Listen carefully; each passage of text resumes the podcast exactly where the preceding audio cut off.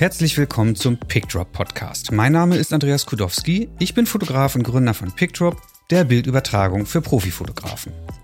In diesem Podcast spreche ich alle zwei Wochen mit Kollegen aus der Fotobranche und lasse sie mir erklären, wie sie arbeiten und wie sie erfolgreich geworden sind. In der heutigen Ausgabe treffe ich auf meinen Kollegen Urban Zintel. Urban arbeitet als Magazin- und Corporate-Fotograf, also im ziemlich selben Bereich wie ich. Jahrelang habe ich ihn daher eher als direkten und sehr guten Konkurrenten wahrgenommen und so dachte ich mir, es wird echt Zeit, dass wir uns endlich kennenlernen und miteinander quatschen. Und für mich war das der ideale Moment, um endlich alle Fragen stellen zu können, die sich jahrelang in meinem Kopf angesammelt hatten und Urban auszuquetschen, wie genau er es so konsequent und ausdauernd schafft, auf höchstem Niveau Porträts und Reportagen abzuliefern, die mich immer wieder neidisch machen. Und wie es dann natürlich immer so ist, Urban war unfassbar nett und offen und es gab kein Thema, zu dem ich ihn nicht befragen durfte. Herausgekommen ist ein schönes Gespräch, bei dem es immer wieder viel zu lernen gibt. Und wenn auch du nach dieser Ausgabe das Gefühl hast, dass sich das Anhören gelohnt hat, freue ich mich über ein paar Sterne und Kommentare bei iTunes. Jetzt bleibt mir aber erstmal nichts anderes, als dir viel Spaß mit dieser Ausgabe und Urban Zintel zu wünschen. Los geht's. Fangen wir an? Hm. Jetzt habe ich gerade noch was getrunken. Macht nichts. Äh, lass uns gerne anfangen. Gut. Vor mir sitzt Urban Zintel. Alter 39? aus. Gebürtig oder wohnhaft? Du kannst beides erzählen. In Passau in Niederbayern geboren und äh, momentan wohne ich in Berlin. Was machst du beruflich? Ich bin Fotograf. Schöner Job. Der beste Job, den man haben kann. Ja? Absolut. Ich bin äh, immer wieder überrascht, wie privilegiert eigentlich dieser Job ist. Also man, ich weiß, ich bin ein wahnsinnig neugieriger Mensch und man kriegt so viele Gelegenheiten, überall reinzugucken. Ich beschreibe das immer als ähm, wie die Sendung mit der Maus eigentlich. Das hast du doch von Also- mir geklaut. Das erzähle ich hier in jeder zweiten Folge. Wirklich? Die Sendung Ah, ja, das- wahrscheinlich, sind, wahrscheinlich machen es auch 50.000 andere Fotografen. erzählen Ich sag das schon immer. Okay, ja. Nee, ich finde es wirklich, also wenn man, ähm, ich weiß nicht, wirklich so äh, von der Bandbreite vom Obdachlosen bis jetzt, platt, plakativ gesagt, bis zur Bundeskanzlerin, ähm, kann man alles sehen, alles erleben, überall äh, reinschnuppern und dann aber auch wieder gehen. Äh, Man kann so viel da mitnehmen. Einfach finde ich einfach äh, irre gut. Hm. Das ist auch das, was mir, mich an dem Job am, am meisten fasziniert, diese tägliche Sendung mit der Maus. ja. Bevor wir groß weiterreden, muss ich dir ein Geständnis machen. Bin gespannt. Große Augen bei mir. ähm, ich habe dich jahrelang gehasst, Okay, warum? ohne dich zu kennen. Und wenn ich jetzt sage gehasst, dann stimmt das Wort leider sogar wirklich. ähm, ja, gut, dass du direkt fragst, warum. Weil ich unfassbar neidisch auf dich war. Das kenne ich, Weiß das ich Gefühl. heute. Kennst du auch, ja? Das kenne ich total, ja. Mhm. Ähm, Und ich, äh, also ich habe jetzt noch so ein paar Lobhudeleien hier aufgeschrieben, die muss ich noch loswerden. Okay, ich sag, ich bin mal still und höre einfach genau, mal zu und als dann. Äh, Konterpunkt, damit ich dich nicht nur gehasst habe und Okay. alle jetzt denken, was ist das für ein Spinner, sondern äh, äh, du hast halt so richtig unfassbar gute Arbeit gemacht, die ich immer abgefeiert habe. Hast, äh, als du nach Berlin gekommen warst, so zu Recht leider meine Jobs gekriegt. Äh, weil wir so, so Sorry. ein bisschen im selben, wir haben uns ein bisschen im selben Feld hier bewegt. Ähm, na, und ich hätte vor allem gerne das gekonnt, was du kannst. was kann ich denn? Ich weiß es gar nicht. Ich habe das Gefühl, ich kann gar nichts. Das wäre jetzt meine nächste Frage geworden. Äh, wa- was kannst du denn oder warum bist du so gut in dem, was du machst? Das ist echt eine saugute Frage, weil äh, ich weiß es ehrlich gesagt nicht. Ich, ich habe manchmal das Gefühl, äh, ich bin wie so ein Scharlatan, der irgendwie von einem Job zum nächsten irgendwie sich hangelt und äh, immer denkt, äh, irgendwann muss ja mal auffallen, dass ich das eigentlich gar nicht kann. Das klingt jetzt irgendwie bescheuert, aber ich habe tatsächlich äh, jahrelang, auch gerade in der Zeit, die du beschreibst, als ich nach Berlin gekommen bin, ähm, total mit mir gehadert und gezweifelt und habe mich vor jedem Job verrückt gemacht. Und äh, gerade danach auch die, diese ganze Nachbearbeitung und, und Bildauswahl und so und war ich nie zufrieden mit dem, was ich gemacht habe irgendwie. Hm. Und äh, wenn du fragst, was kann ich gut, ähm, vielleicht kann ich gut mit Leuten umgehen. Einfach, also ich habe, glaube ich, äh, ein ganz gutes Einfühlungsvermögen und äh, kann Leuten, glaube ich, ein ganz gutes Gefühl geben beim fotografiert werden. Vielleicht ist das eigentlich das Wesentliche, Hm. was mir einfällt zumindest. Auch wenn es mir jetzt ein bisschen vorkommt wie so eine gemeinsame Therapiestunde. Das ist ja total verrückt, dass ich irgendwie fünf, sechs Jahre lang irgendwie zu Hause sitze oder im Büro und irgendwie über dich fluche vor meiner Partnerin und sage, oh Mann, oh, das, jetzt hat der wieder den geilen Job für den Spiegel gemacht und äh, selber denke, ich kann nichts. Und jetzt höre ich von dir, dass du den Job genauso gemacht hast und vorher wahrscheinlich auch eine schlaflose Nacht gehabt hast. Oder denkst absolut, du, was mache ich absolut. denn da morgen? Und danach die Bilder alle scheiße fandest auch? Oder? Also Total. Also ich habe eigentlich immer, immer so dieser Moment von, äh, ich schicke den Job weg und warte darauf, dass Feedback kommt von der Redaktion. Diese Zeit dazwischen, in der man noch nichts gehört hat, ähm, fand ich immer ganz furchtbar, ja, weil ähm, offensichtlich war ich zu der Zeit so unsicher mit dem, was ich da mache, dass ich äh, das Selbstvertrauen einfach nicht hatte zu sagen, hey, das ist auf jeden Fall gut, das passt schon. Ich muss mir jetzt keine Gedanken machen, ob, äh, ob die das jetzt auch gut finden oder nicht, aber ähm, das konnte ich nicht. Also ich war da irgendwie total äh, irgendwie abhängig davon, glaube ich. Aber jetzt redest du schon in der Vergangenheitsform, das heißt, es hat sich gebessert? Es hat sich irgendwann geändert, ja, tatsächlich. Also ich habe ähm, irgendwann hat's mal so Klick gemacht. Also ich habe äh, jetzt im Vorfeld auch darüber nachgedacht, wann das eigentlich war. Ähm, und dann kam ich irgendwie drauf, dass ich vielleicht auch so wie du äh, mir vorher mich immer immer mit anderen verglichen habe. Ja? Ich habe immer mhm. geguckt, was machen die anderen eigentlich. Ja? Mich immer so in Relation zu setzen, was macht keine Ahnung Julian Baumann, was macht äh, Ramon Heindl oder keine Ahnung. Äh, ähm, wer fällt mir noch ein in München, Mützig und Jarisch oder ähm, äh, Robert Fischer, ähm, den ich auch super finde. Ähm, jetzt fällt mir gerade der Name nicht ein. Bernd Heinzelmeier. Es gibt in München da so ein paar Fotografen. Ich mhm. war ja lange in München auch. Ähm, jetzt habe ich einen Faden verloren.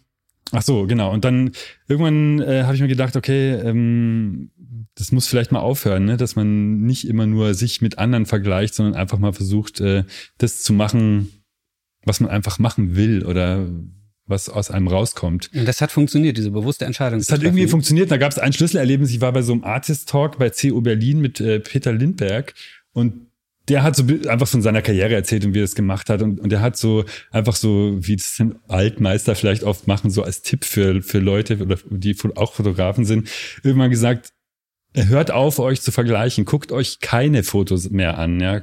Blättert keine Magazine durch, sondern macht einfach was aus euch rauskommt, so, mhm. ja. Und äh, das äh, habe ich mir dann irgendwie zu Herzen genommen und habe dann tatsächlich einfach aufgehört, mich zu vergleichen und äh, mir andere Sachen anzugucken und einfach gedacht, hey, ich bin jetzt irgendwie schon so weit gekommen, so ganz schlecht kann es nicht sein. Äh, vergiss es doch einfach mal und äh, mach doch einfach mal. Von einem Tag auf den nächsten. Mehr oder weniger. Würde ich jetzt im Nachhinein so sagen, das stimmt Klingt wahrscheinlich gut, ne? nicht, ne? Quer zu gut, zu gut, um wahr zu sein. Aber ähm, ich glaube, dass da schon irgendwie was dran ist, dass man sich einfach zu sehr verrückt macht, ja, weil ähm, im Endeffekt ist es ja so, dass jeder einfach, auch wenn es, keine Ahnung, wahrscheinlich viele ähm, Ähnlichkeiten in, bei Fotografen gibt und auch bei Stilen, aber jeder hat irgendwie was Spezielles, auf das er dann auch bauen kann und da macht es gar keinen Sinn, sich immer mit anderen Leuten zu vergleichen, die ganz anders fotografieren oder einen anderen Ansatz haben, weil das kann man sowieso nicht erreichen, ja, weil das hat einfach viel mit dem Individuum dann einfach zu tun.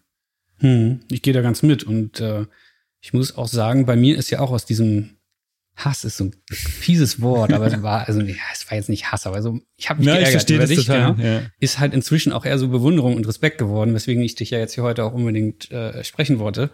In dem Moment, wo ich aufgehört habe, darauf zu gucken und irgendwie gefühlt einmal im Monat deine Website aufzumachen und zu gucken, was du da jetzt wieder geiles äh, raufgestellt hast und einfach so meinen eigenen Weg gegangen bin und äh, Umso schöner finde ich es natürlich, dass wir uns jetzt heute endlich persönlich kennenlernen. Ja, total super. Ich freue mich, auch, freu mich auch sehr, äh, dass wir das machen. Nichtsdestotrotz habe ich natürlich jetzt auch die einmalige Chance von dem Typen, den ich jetzt seit zehn Jahren verfolge und dessen Arbeit nicht so toll finde, äh, alle Fragen, die ich jemals hatte, dir zu stellen, alles aus dir rauszuquetschen. Schieß los. So, normalerweise ist das ja auch die Kamera- und technikfreie, der Kamera- und technikfreie Podcast. Heute werde ich die Chance nutzen, dich selbst nach sowas zu fragen. Ja, das wollte ich immer sagen. Ich äh, habe oft es äh, so empfunden, als ich deine Podcasts gehört habe, dass ich die Frage nach der Technik gar nicht so uninteressant finde. Ich weiß jetzt nicht mehr, wer das war. Ähm, jetzt fällt mir ihr Name nicht mehr ein. Die ist bei Ostkreuz, äh, Reportagefotografin. Ähm, Sibylle? Nee, oder ist sie gar nicht bei Ostkreuz?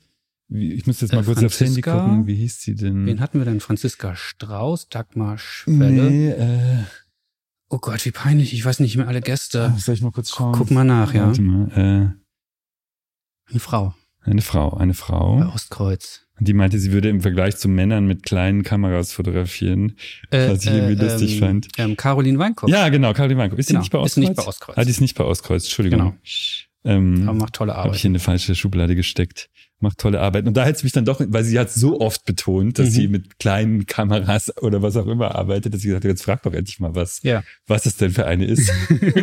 ja, vielleicht schieben wir so kleine Zwischenepisoden ein, wo die Leute, die äh, eine Frage haben an jemand anders, der vielleicht davor oder danach gefragt wird, ihre Fragen loswerden können. Also Ja, das ist doch auch eine gute erste Idee. Frage heute von dir an Caroline Weinkopf. Welche Kamera benutzt du? genau. Welche kleine Kamera? Genau. Und ich werde jetzt nochmal zu Caroline fahren und sie das nochmal fragen Sehr und gerne. Äh, diese Info einholen.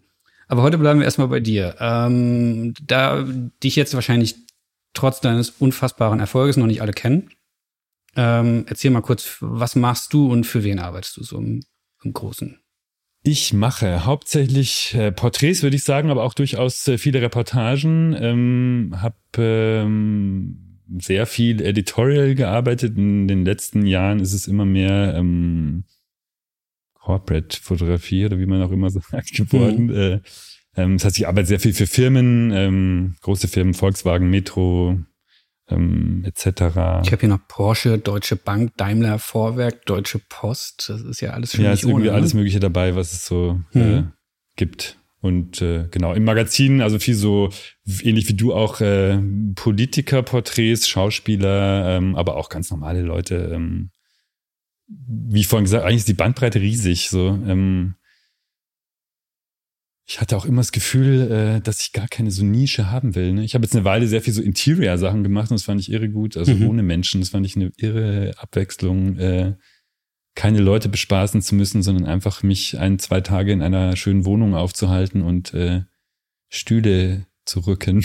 Cool. Wobei es jetzt wirklich nicht stellvertretend für deine Arbeit steht. nee, gar nicht, aber es, Website guckt, ich fand's total toll. Es hat mir wahnsinnig viel Spaß gemacht. Ähm, also insofern, keine Ahnung. Also ähm, es gibt wenig Sachen, die ich gar nicht gerne machen würde. Also ich mache auch ab und zu gerne Still Life, kommt nicht oft vor, aber macht mir dann durchaus auch Spaß, so im Studio rumzuwurscheln und irgendwie ähm, mit, dem Licht? Hm.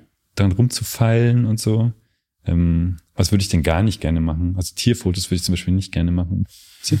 und was ich auch nicht mag, weil ich davon Trauma habe, sind Babyfotos, Hochzeiten, äh, Passbilder hasse ich, Bewerbungsbilder hasse Ja, ich. zu deinem Traumata äh, äh, kommen wir gleich. Kommen wir noch, okay. Ja, ja, genau. Aber so, so grob, damit auch die, die Hörer dich einordnen können, ich ratter ich jetzt immer gerne nochmal so die Kundenliste runter bei den So Magazinen. macht es gerne. Ich bin, ich mag das ja gar nicht, aber Ja, deswegen übernehme nehme ich dir Ja. das ab. Das geht wirklich von die klassischen deutschen großen Magazine. Stern, Fokus, SZ-Magazin, Süddeutsche, Spiegel, äh, Freunde, Wired, DB Mobil, Rolling Stone, Neon, äh, Rest in Peace, sage ich an der Stelle. ja, leider, leider. Genau, äh, die Zeit und so weiter und so fort. Also da ist Und alle möglichen Frauenmagazine darf man nicht vergessen. Ach, wirklich? Den, ja, den habe ich ehrlich gesagt total viel zu verdanken. Also Ach, Barbara habe ich jetzt schon vergessen. Ist Barbara, Brigitte? Jolie, was fällt mir noch ein? Myself, Glamour, äh, Ach, das ist ja spannend. Warum? Also wie kommst du weil dazu? ähm, ich mir am Anfang nie zu schade war, irgendwelche Sachen zu machen. Also ich wollte am Anfang einfach, ich hatte keine Lust auf Assistieren. Ich war mit dem Studium fertig, habe ein Jahr assistiert, das fand ich furchtbar, weil ich auch, ich bin, ich weiß nicht, als Assistent einfach ungeeignet. Ich Mhm. bin, glaube ich, nicht, ich. nicht so richtig zuverlässig. Und wenn ich was für jemand anderen machen muss, dann habe ich auch nicht die Aufmerksamkeit und werde, glaube ich, schnell schludrig und so. Mhm. Ähm, weshalb ich, glaube ich, bei niemandem länger als ein paar Jobs irgendwie engagiert war. Willkommen im Verein. Ja, gut, willkommen auch zurück. Ähm, und dann, ähm, keine Ahnung, dann habe ich mich halt äh, auf Mappentour begeben und dachte so, ähm, ja, was will ich jetzt eigentlich? Okay, ich muss erst erstmal ein bisschen Geld verdienen, so. Ähm, habe keine Unterstützung mehr von den Eltern bekommen, musste halt einfach äh, meinen Lebensunterhalt bestreiten ähm, und äh, habe gedacht, ich gehe erstmal dahin, wo mir vielleicht nicht so viel Gegenwind äh, entgegenschlägt und äh, habe mich da auch gleich mal voll getäuscht. War nämlich äh, mein, einer meiner ersten Mappentermine. Wobei das ist jetzt ein falsches Beispiel, weil die war damals bei GQ, war Sonja Streit bei GQ, die Mhm. mir voll ehrlich ihre Meinung zu meiner Mappe gesagt hat. Und die war die wie? war einfach total miserabel. Also sie war wirklich so, meinst du, das können andere besser, so ungefähr. Ja. Ich war mal, ich war mal, ich hatte die gleiche Idee wie du. Bevor ich zum Spiegel gehe, habe ich gesagt, gehe ich zur, ich glaube, Brigitte auch Gruner und ja in Hamburg, ne? Dann war das die Brigitte. Ja, uh mit meiner Mappe dahin. Und ich habe wegen der Arbeit noch nicht oft im Leben geheult. Aber ich bin da raus, habe mich noch zusammenreißen können. Ich wurde so vernichtet. Ich weiß nicht mehr von wem. Aber ich da war auch so, Sonja Streit bei Brigitte. Vielleicht, vielleicht war es auch Sonja. Die ist nämlich dann zu Brigitte gegangen. ähm, ich stand vor dem Gruner und Jahrgebäude in Hamburg und habe geheult. Ich habe zu Hause angerufen, mich einmal ausgeheult und bin mit gesenktem, gesenktem Hauptes zum Hauptbahnhof zurückgeschlurft. Ja. Und das war die größte Lehre in meinem Leben. Also diese Vernichtung der Mappe hat mir. Es hat dir was gebracht, oder? Ja, nee, ich fand auch, auch, also oder? total gut. Also ähm, jetzt, jetzt bin ich aber ein bisschen äh, vom Thema abgekommen. Ähm, aber dann war ich halt auch, keine Ahnung, bei Jolie, bei, ich weiß nicht, was es damals alles noch gab, Allegra, ähm, äh, Brigitte, Myself, Glamour und so weiter.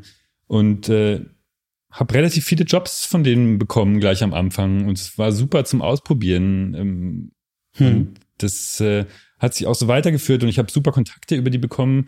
Ich muss sagen, später habe ich große Jobs, auch Werbejobs bekommen über Kontakte, die ich bei Frauenmagazinen ähm, geknüpft habe und äh, muss ich sagen, es wäre total schade, wenn ich das nicht gemacht hätte damals. War das so ein, so ein, so ein gutes Ding, dahin zu gehen, wo andere vielleicht gar nicht erst hingehen, weil die Konkurrenz geringer ist? Oder warum glaubst du, hat das so gut funktioniert?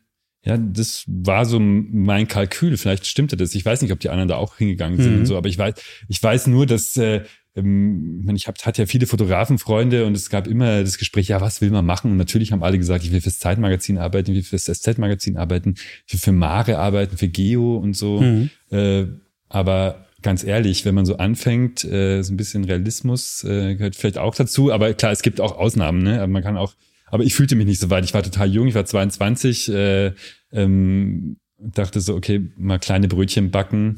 Und äh, bei vielen war das, glaube ich, schon so ein bisschen verpönt, weil die wollen natürlich coole Sachen machen oder eher künstlerisch und dann nicht irgendwie, ich meine, ich hatte da wahnsinnig bescheuerte Jobs. Ich wollte gerade fragen, hat dir das geholfen, deine Mappe aufzubauen? Also ist da irgendwie Nicht wirklich, nee. nee. Nee, also ich glaube, äh, fast keiner der Jobs ist in der Mappe gelandet. Aber Übung? Später. Übung total. Und mit Leuten. Ich meine, die ersten Jobs für die Glamour, das war so äh, Straßenumfrage zum Thema, äh, woran denkst du nach dem Orgasmus oder so. Und dann hm. musste man mit einer Redakteurin oder mit dem Praktikanten durch die Fußgängerzone in München laufen und Leute anhalten äh, und dann noch ein Foto machen. Oder das ist natürlich total bescheuert. Aber äh, für mich war das damals auch viel Geld. Ich meine, 300, 400 Euro für sowas bekommen hm. mit 22, dachte ich so, ist doch und es hat mir Spaß gemacht, egal. Ich mach, mag einfach Menschen gerne. Insofern äh, war das dann zweitrangig. Und ich habe mir gedacht, sieht eh keiner. Ja, finde ich eine echt geile Herangehensweise. Schön. Und wie bist du dann von da zu den Magazinen gekommen, wo du heute für bekannt bist?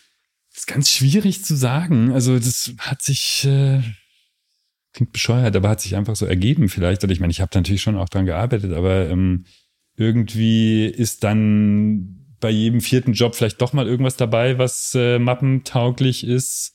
Irgendwann habe ich ein paar bekanntere Leute fotografiert, wobei ich die ersten Jobs, wo ich so Promis in Anführungszeichen fotografiert habe, tatsächlich alles, ähm, lief alles für Schweizer Magazine. Mhm. Ich bin mhm. gleich am Anfang nach Zürich gegangen, weil ich da eine Kommilitonin hatte von der Fotoschule, die da gelebt hat und dann dachte ich, okay, kann bei der pennen, mache ich halt Mappentour in Zürich und irgendwie hatten die Züricher Magazine oder Schweizer Magazine generell ihren Bedarf an Leuten in München, keine Ahnung. Und irgendwie habe ich da regelmäßig äh, Sachen fotografiert, ähm, wo dann eben auch, keine Ahnung, Schriftsteller oder Politiker dabei waren, Schauspieler. Mario Adorf habe ich damals fotografiert oder ähm, wer war da noch dabei? Charlotte Knoblauch, damals Präsidentin des Zentralrats der Juden. Äh, Ingwild Götz, so eine Kunstsammlerin, also so, waren dann so schöne Sachen, wo man auch denkt, okay, das könnte jetzt auch ein Job sein fürs SZ-Magazin, war es mhm. halt nicht, aber im Endeffekt äh, konnte ich halt so das Portfolio einfach ähm, besser machen. Aber ich finde es wirklich eine, eine, interessante Herangehensweise, dahin zu gehen, wo wenige sind, ob das jetzt nur die Frauenmagazine sind oder die Schweizer Magazine. Bei mir ist so ähnlich, bei mir sind es die US-Kunden, da traut sich auch kaum einer hin und wenn die halt jemanden in Berlin brauchen, dann rufen sie mich an. Ja, interessant, das, das war mir gar nicht klar, weil da habe ich einen Respekt davor. Ne? Ich denke mir die ganze Zeit, muss man eigentlich mal machen, aber ja. nee, mein nee, Englisch mach, ist mach zu nicht, schlecht. Mach, mach's bitte nicht, mach's bitte nicht. okay, ich lass, ich lass. ähm, aber, aber es scheint zu funktionieren. Bei dir so, bei mir so. Genau. Ja. Ähm, ich habe es vorhin schon mal anders gefragt, aber wenn ich jetzt dich zwingen würde, dich in die Rolle einer Bildredakteurin bei der Zeit, beim SZ-Magazin mhm. oder so. Meistens sind es ja Frauen, deswegen sage ich jetzt Bildredakteurin. äh, rein zu versetzen. Und die suchen jemanden in Berlin und überlegen, ob sie dich oder oder dich oder so ähm, was macht Urban Zintel besonders in seinem Stil oder in seinem, in dem, was er abliefert? Das musst du eigentlich beantworten, das kann ich nicht.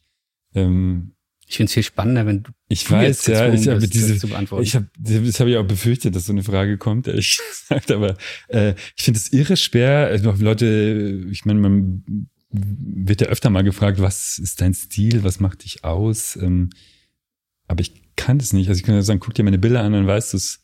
Ähm, aber ähm, ich kann mich nicht selbst analysieren. Ich finde es jetzt voll enttäuschend, ne? Ich, ja. ja, ich, also ich, ich kann es ja dann versuchen, wenn du das. Also, ich ähm, gebe dir noch fünf Sekunden. ja, äh. Nein, ich finde es völlig okay, wenn du da jetzt nicht, nicht direkt auf antworten würdest. Ich würde sagen an der Stelle, ähm, die Bilder leben, man kriegt einen enormen, man wird in einen Moment reingeschubst und man denkt nicht darüber nach, wie die technisch aufgenommen wurden, wie das Licht gesetzt wurde oder sonst was, sondern man ist in der Situation drinne. Es gibt inzwischen auch ein paar andere, die das machen, unter anderem dein Studiokollege, wo mhm. man das Gefühl hat, so, das ist irgendwie so die Münchner Schule, mhm. keine Ahnung. Ähm, ja.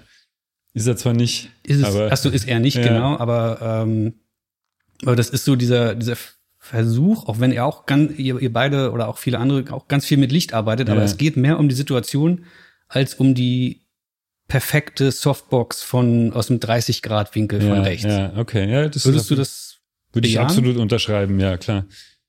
Momente, Momente erzeugen, ja, finde ich, äh, ja, ist total wichtig. Man, es ist ja so eine künstliche Situation, so Porträts. Ich meine, du kennst es ja selber, gerade mit Politikern. Mhm. Man hat mega wenig Zeit. Man, die Leute fragen auch immer, wie ist der? Und so, was weiß ich. Keine Ahnung. Also, ähm, wenn man Glück hat, kann man mit denen mal kurz über irgendwas reden, was nicht mit Foto zu tun hat, aber es ist eigentlich total selten.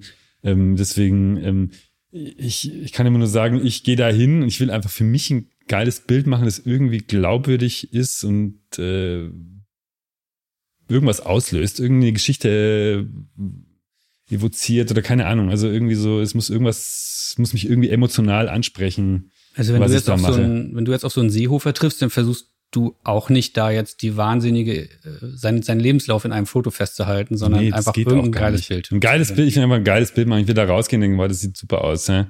Und äh, ich meine, ich kann mit dem über irgendwelchen Quatsch sprechen. Ich, ich äh, improvisiere mir da immer irgendwas ab, äh, versuche die halt irgendwie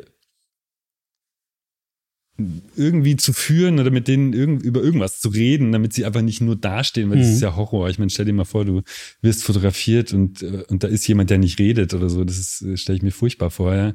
Also deswegen, manchmal habe ich das Gefühl, ich quatsche mehr, als ich Fotos mache und dann entstehen halt so, so Situationen, die nicht geplant sind oder so. Ich meine, bei dem Seehofer, ich weiß nicht, das Bild gesehen hast auf meiner Seite, Klar. wo er so auf die Kamera irgendwie zugeht. Der wollte halt vorher schon viermal weglaufen, nachdem ich nur eine Minute oder so fotografiert habe. Und wir hatten aber gesagt, wir machen, bis der Journalist da ist. Und der war halt noch nicht da. Und ich gesagt, Herr Seehofer, Sie haben doch gesagt, wir machen noch so lange, bis der, bis der Autor kommt und so. Und dann, ja, geh und so. Und dann hat er so rumgemacht und so. Und dann, jetzt geh aber wirklich und so. Und dann kam halt gerade der Journalist um die Ecke und hat dann so auf die Kamera quasi zugeschlagen, so, das war's jetzt. Und hat mich so angegrinst. Und das mhm. war dann so der, der letzte Moment halt, war dann, ist natürlich Zufall, ne? Also man kann das nicht wirklich planen. Man kann halt irgendwie so, ein, so, eine, so eine Umgebung schaffen mit ist natürlich viel Vorbereitung, Licht und äh, das Setting, dass man zumindest diese ganzen technischen Aspekte beim Fotografieren selber ausblenden kann und einfach weiß, okay, auch wenn da jetzt nichts passiert, ist es schon ein okayes Bild und wenn man Glück hat, gibt, ergibt sich noch ein Moment und dann ist es halt äh, besser. Hm. Jetzt so. greifst du schon total voraus. Ich wollte nachher noch, äh, ich habe ja gesagt, ich will mir heute alles von dir ja, okay, anhören und gnadenlos ne? klauen und später dir die Jobs abjagen, so die du mir jahrelang abgejagt hast. Nee, aber das ist sozusagen so das Erste, was ich mir von dir schon ähm, aneignen könnte. Viel labern, machen und da dafür sorgen, dass da nicht zehn Sekunden Stille entsteht. Ja. Ja? Ja, würde ich schon sagen, weil das ist einfach für beide unangenehm. Also niemand will gerne irgendwie von der Kamera stehen, glaube ich. Also die meisten Leute nicht, Politiker mal nicht, würde ich sagen. Und dann äh, gibt ja nichts Schlimmeres, als da jemandem gegenüberzustehen, den man nicht kennt, der dann auch noch nicht redet oder so. Also irgendwie guten Smalltalk oder so muss man halt irgendwie hm. versuchen hinzukriegen.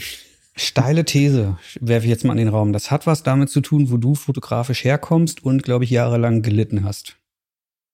Ähm, das kann gut sein, ja. Also ähm, das äh, wurde mir auch immer bewusster. Du spielst jetzt auf meine äh, sehr frühe Fotokarriere. Genau, an, mit 15 äh, und folgend. 15, genau. Ähm, also ich bin mit 15 von der Schule gegangen und habe ähm, eine sehr schlimme Zeit durchlitten von drei, eigentlich sogar vier Jahren ähm, und habe in Niederbayern in äh, ein Porträtstudio gearbeitet und musste halt wirklich mit Leuten äh, umgehen lernen, die sehr einsilbig waren und äh, mit denen so Sachen wie äh, Firmungen, Hochzeiten, Babyfotos, hab's vorhin schon mal kurz erwähnt, ähm, Passbilder, Bewerbungsbilder. Erotikkalender. Äh, ab und zu mal ein Erotikkalender, ja.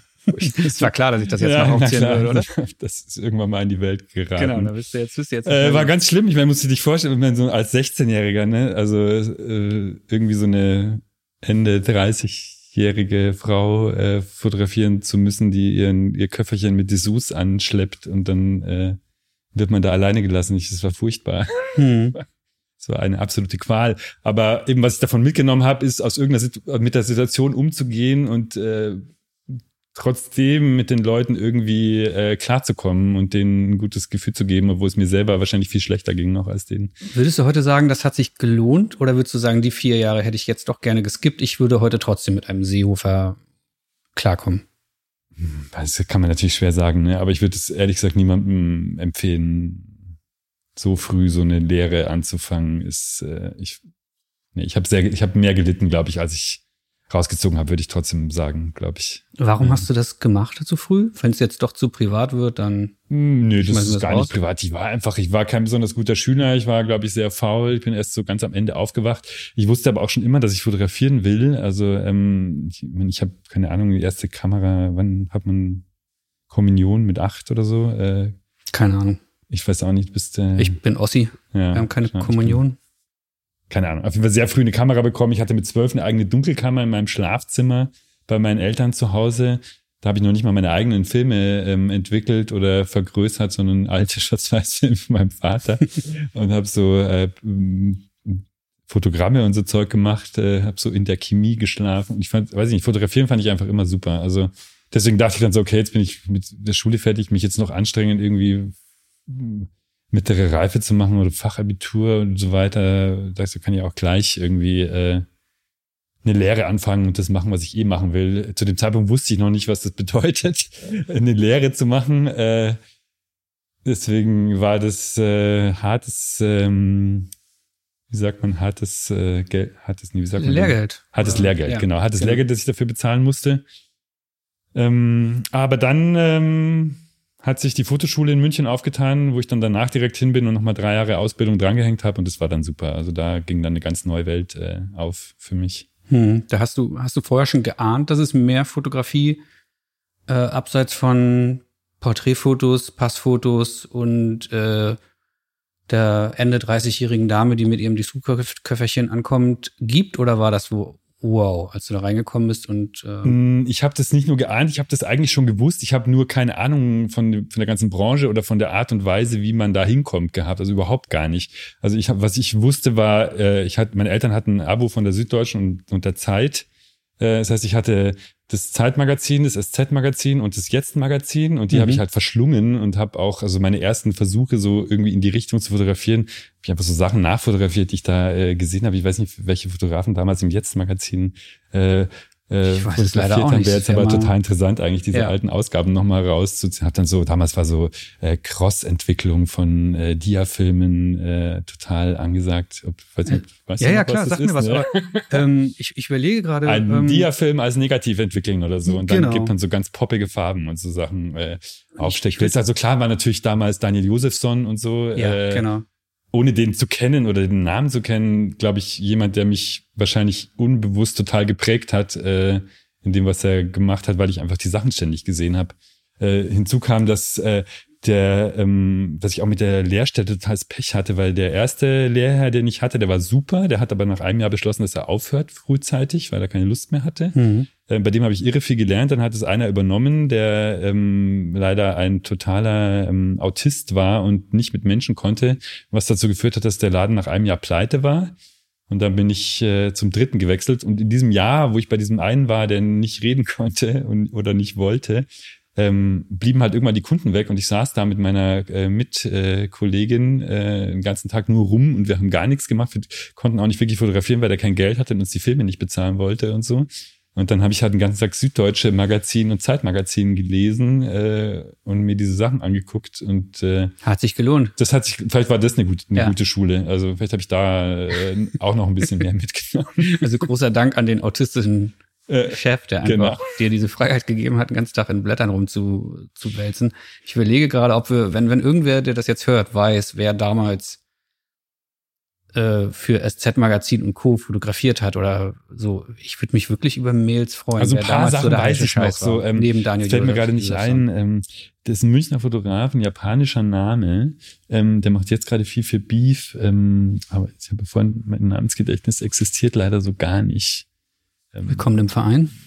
Mal wieder. Ja, kann ich hm. jetzt leider echt fies. Und die haben, ich erinnere mich an eine Strecke, es gab damals so ein Heft, ähm, Damals war ja auch noch Ulf Poschert Chefredakteur vom SZ-Magazin oh ja, und mhm. äh, Tom Kummer war da mit dabei und diese, diese ganze Zeit mit diesen Tom Kummer-Interviews, das waren diese ganzen Interviews, die ich da immer gelesen habe, ohne zu wissen, dass sie gefaked sind. Mhm. Ähm, es gab mal so ein April-Scherzheft, äh, wo angeblich Idi Amin am Gardasee gesichtet wurde ähm, und die durften ihn einen Tag begleiten. Das haben sie dann hinterher aufgelöst, dass das nicht, nicht stimmt. Also sie hatten dann so ein Idi Amin-Double mhm. äh, organisiert und äh, das, ähm, ach man, wie heißt der denn? Fällt mir nicht ein, keine Ahnung. Fand komm, ich aber auch komm, mega recherchieren wir nach, kommt ja, in die Shownotes. Die genau. gibt's jetzt nämlich neuerdings wirklich und da kommt jetzt auch wirklich neuerdings. Ah, sehr Zeugs. schön. Das gucken wir nachher gleich mal ja. nach, weil das fand ich, äh, fand ich irre gut. Wie fühlt sich das für dich heute an, ähm, für diese Magazine oder in genau diesen Magazinen zu sein, wo du damals mit 18, 19 drin rumgeblättert hast und wo du die Fotografen verehrt hast und jetzt sind deine Bilder da drin? Und du weißt, irgendwo in Niederbayern sitzt ein Sven, ich nenne ihn jetzt einfach mal Sven und blättert im Ganz niederbayerischer Name. ja gut, wir kenne mich da nicht so aus wie die Namen. Josef wäre so niederbayerisch. Okay. ähm, und blättert da drin rum und sieht vielleicht deine Arbeit. Ja, find, also das, das freut mich natürlich total. Also bin ich schon auch ein bisschen stolz drauf. Also gerade sowas wie SZ-Magazin, wenn man das jahrelang sich angeguckt hat und dann da irgendwann drin ist, natürlich schon so ein, so ein Wow-Erlebnis. Also Absolut. Also freue mich auch immer noch. Also ist auch eins der wenigen Magazine, wo man auch äh, ab und zu Feedback von Lesern bekommt, was ich total toll finde. Hm. Also das passiert ja sonst eigentlich eher nicht so, aber die Verbreitung ist offensichtlich doch so groß und auch nicht von Lesern, oder durchaus auch von Lesern, aber auch von Leuten, die man vielleicht kennt, aber nicht, lange nicht mehr gesehen hat, die dann sagen, ah, ich habe deine Bilder da gesehen, äh, super. Hm. Ähm, sowas freut mich total. Also finde ich total schön. Super. Ähm Du bist dann an der Münchner Fotoschule gelandet, aufgenommen worden, hast da deine Ausbildung nochmal auf anderem Niveau nachgeholt oder genau. intensiviert? Ja. ja. Also, ich erinnere mich immer noch an diesen Moment, wo, wo dieser Brief von meinen Eltern im Postkasten war, dass ich zum, äh, also es ist ein zweistufiges Aufnahmeverfahren gewesen. Ähm, muss halt erstmal eine Mappe einreichen und dann wird man halt zu einer zweiten Runde eingeladen. Und als dieser Brief kam, dass ich da hin darf und so, das fand ich echt, äh, irre gut. Also, und noch mehr als dann der zweite Brief kam, als ich dann aufgenommen wurde, ähm, fand ich Wahnsinn. Diese Schule hatte einige äh, Probleme, ähm, aber im Endeffekt muss ich sagen, war es eine sehr gute Ausbildung. Also hm. muss ich wirklich sagen. Ist leider ja jetzt nicht mehr so, aber ähm, ich wollte gerade fragen. Jetzt werden ein paar Leute denken, ah, gehe ich da vielleicht auch hin?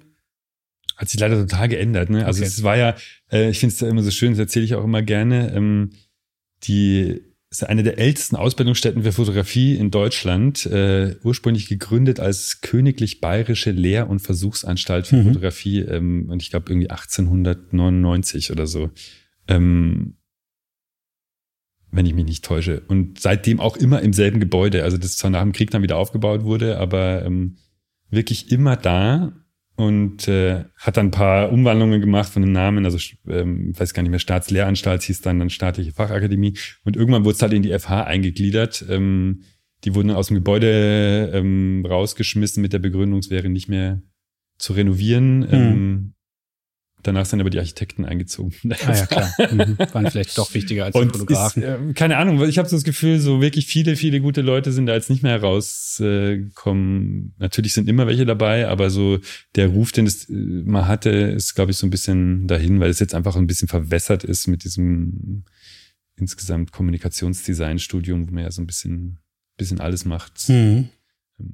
Aber. Wenn jetzt aber doch jemand zuhört und jetzt doch ganz dringend wissen will, der feiert deine Arbeit vielleicht auch, so wie du damals die anderen Arbeiten im SZ-Magazin. Bevor du jetzt die E-Mails kriegst, was würdest du heute die Top drei Orte, wo man als Nachwuchs hingehen sollte? Was würdest du empfehlen? Oder würdest du sagen, ey, mach einfach? Nee, also ich weiß gar nicht, ich bin da nicht so richtig drinnen in dem Thema, muss ich sagen. Aber was ich immer wieder höre oder wo man auch merkt, dass viele gute Leute herkommen, ist Hannover, wenn man so Bildjournalismus machen will, glaube ich. Mhm. ist tatsächlich äh, super. Ähm, ansonsten, ich bin mir nicht so sicher. Also es gibt ja so viele unterschiedliche Ansätze, ne, was ich einfach an der Fotoschule sehr gut fand, was viele damals kritisiert haben, dass es sehr verschult war und sehr, sehr angewandt und einen sehr großen Wert auf handwerkliche Ausbildung gelegt wurde, weniger diese äh, künstlerische Freiheit, mehr wirklich äh, pures Handwerk. Und da bin ich mir nicht so sicher, wo man das jetzt wirklich gut noch lernt. Vielleicht Letteverein oder so? Ähm, hm. Ich weiß es nicht. Wäre mal interessant, aber. Ähm, ist die Frage, ob das heute noch gebraucht wird, aber. Also ich ehrlich. glaube schon, ehrlich gesagt. Ich finde, also so schlimm ich das fand und so, aber diese, dieses ähm, total gequält werden mit äh, Großformat, Schwarz-Weiß, äh, Baryt-Abzüge, Zonensystem und so. Natürlich nervt das alles wahnsinnig. Aber so ein grundlegendes Verständnis von Fotografie, auch für Photoshop jetzt im Nachhinein, muss man sagen, ähm, hilft es total, das zu kennen und mal gemacht zu haben. Also ja. ähm, ich glaube, es ist jetzt vielleicht sogar noch wichtiger, ähm, Leute zu zwingen, ähm, mit einer Großbild mal ausschließlich zu fotografieren, weil man ähm, ganz anders über Bilder nachdenkt. Als, ich meine, ich merke das ja an mir selber. Ne? Ich habe früher so viel weniger Masse an Bildern produziert, seit ich digital fotografiere. Ich meine, ich weiß gar nicht, wo, ja. wo soll das noch hinführen? Du hast auch wie ich früher äh, Mittelformat äh, auf Film fotografiert. Ja, genau. Also ich habe wirklich bis 2009 äh, ausschließlich ähm, analog Mittelformat fotografiert. Und dann habe ich mir eingebildet, ne, Kleinbild ist nichts für mich. Ich brauche eine digitale Hasselblatt. Das war der größte Fehler, den ich jemals gemacht habe. Unfassbar. Ich habe sie auch. Ich habe ja. sie gebraucht gekauft, 14.000 Euro, das teuerste, was ich gleich gekauft habe. Ich habe sie viermal benutzt. Ja, ich habe sie ziemlich oft benutzt und sie hat aber ganz schön oft äh, den Geist aufgegeben. Genau deswegen habe ich sie nach dem vierten Mal nicht mehr benutzt. Ich hätte sie am liebsten dem Verkäufer um die Ohren gehauen, aber das ging dann nicht mehr. Und ja. ich habe mir gedacht, ja, selbst wenn sie nur beim jedem zehnten Prozent, äh, bei jedem zehnten Job äh, aufgibt, bringt mir das ja nichts. Ich muss mich darauf verlassen können. Ja, das, ja, das ist die furchtbarste, schrecklichste, schlimmste Kamera, die jemals gebaut wurde, wirklich. Ähm, ja. Also. Ja, dann jetzt die Frage, die du ja bei den anderen äh, Gästen hier gerne gehört hättest. Welche Kamera benutzt du heute? Heute ähm, Kleinbild ähm, Nikon D800, wie heißt sie jetzt? 50? 50? Ja. Mhm. Okay. Hätten wir das auch. Hätten es auch, ja. Ne? Ich meine, das ist mir eigentlich egal. Es könnte auch eine Canon sein. Das hat sich einfach so ein bisschen ergeben. Ähm, ähm, weil ich einfach früher Nikon hatte und das irgendwie gut fand. Ich hatte auch zwischendurch mal Canon, als ich dann von Hasselblad umgestiegen bin. Ähm, grundsätzlich hast du auch total recht, ist auch völlig egal, was man für eine Kamera hat. Ähm, ich fand nur damals war es überhaupt nicht egal, ne? Deswegen, das hat mich so, deswegen habe ich das so abgehalten, diesen Umstieg zu machen auf digital, weil ich einfach aus dieser, äh, mit meinem Background und dieser Schule, die ich durchlaufen habe, einfach gab es für jede Art der Aufnahme eine Kamera, die dafür am besten äh, geeignet war. Mhm. Ne? Also für eine, für eine so eine Reportage ist eher eine Kleinbild äh, halt das Mittel der Wahl gewesen. Keine Ahnung, Studio, Stilllife, äh, Architektur, äh, Großbild, äh, Porträt äh, im Studio, keine Ahnung, Mamiya RB äh, 6x7. Wenn ja. du unterwegs bist, kannst du noch die Mamiya 7 nehmen oder so. Ich hatte auch voll viele Kameras und habe mich immer gefreut, dann mal die, mal die zu nehmen, weil einfach dann auch die Bilder anders wurden. Ne? Äh, und das war plötzlich alles weg und dann haben plötzlich alle nur noch mit Canon 5D irgendwas fotografiert und da ich so, kann jetzt nicht Kleinbild fotografieren plötzlich. Ich frage mich gerade bei der Auflistung von dir, wie viele 20-Jährige jetzt zuhören und das Wort Mamiya noch nie gehört haben. Wahrscheinlich. Sechs mal sieben ja. gar nicht wissen, was das bedeutet.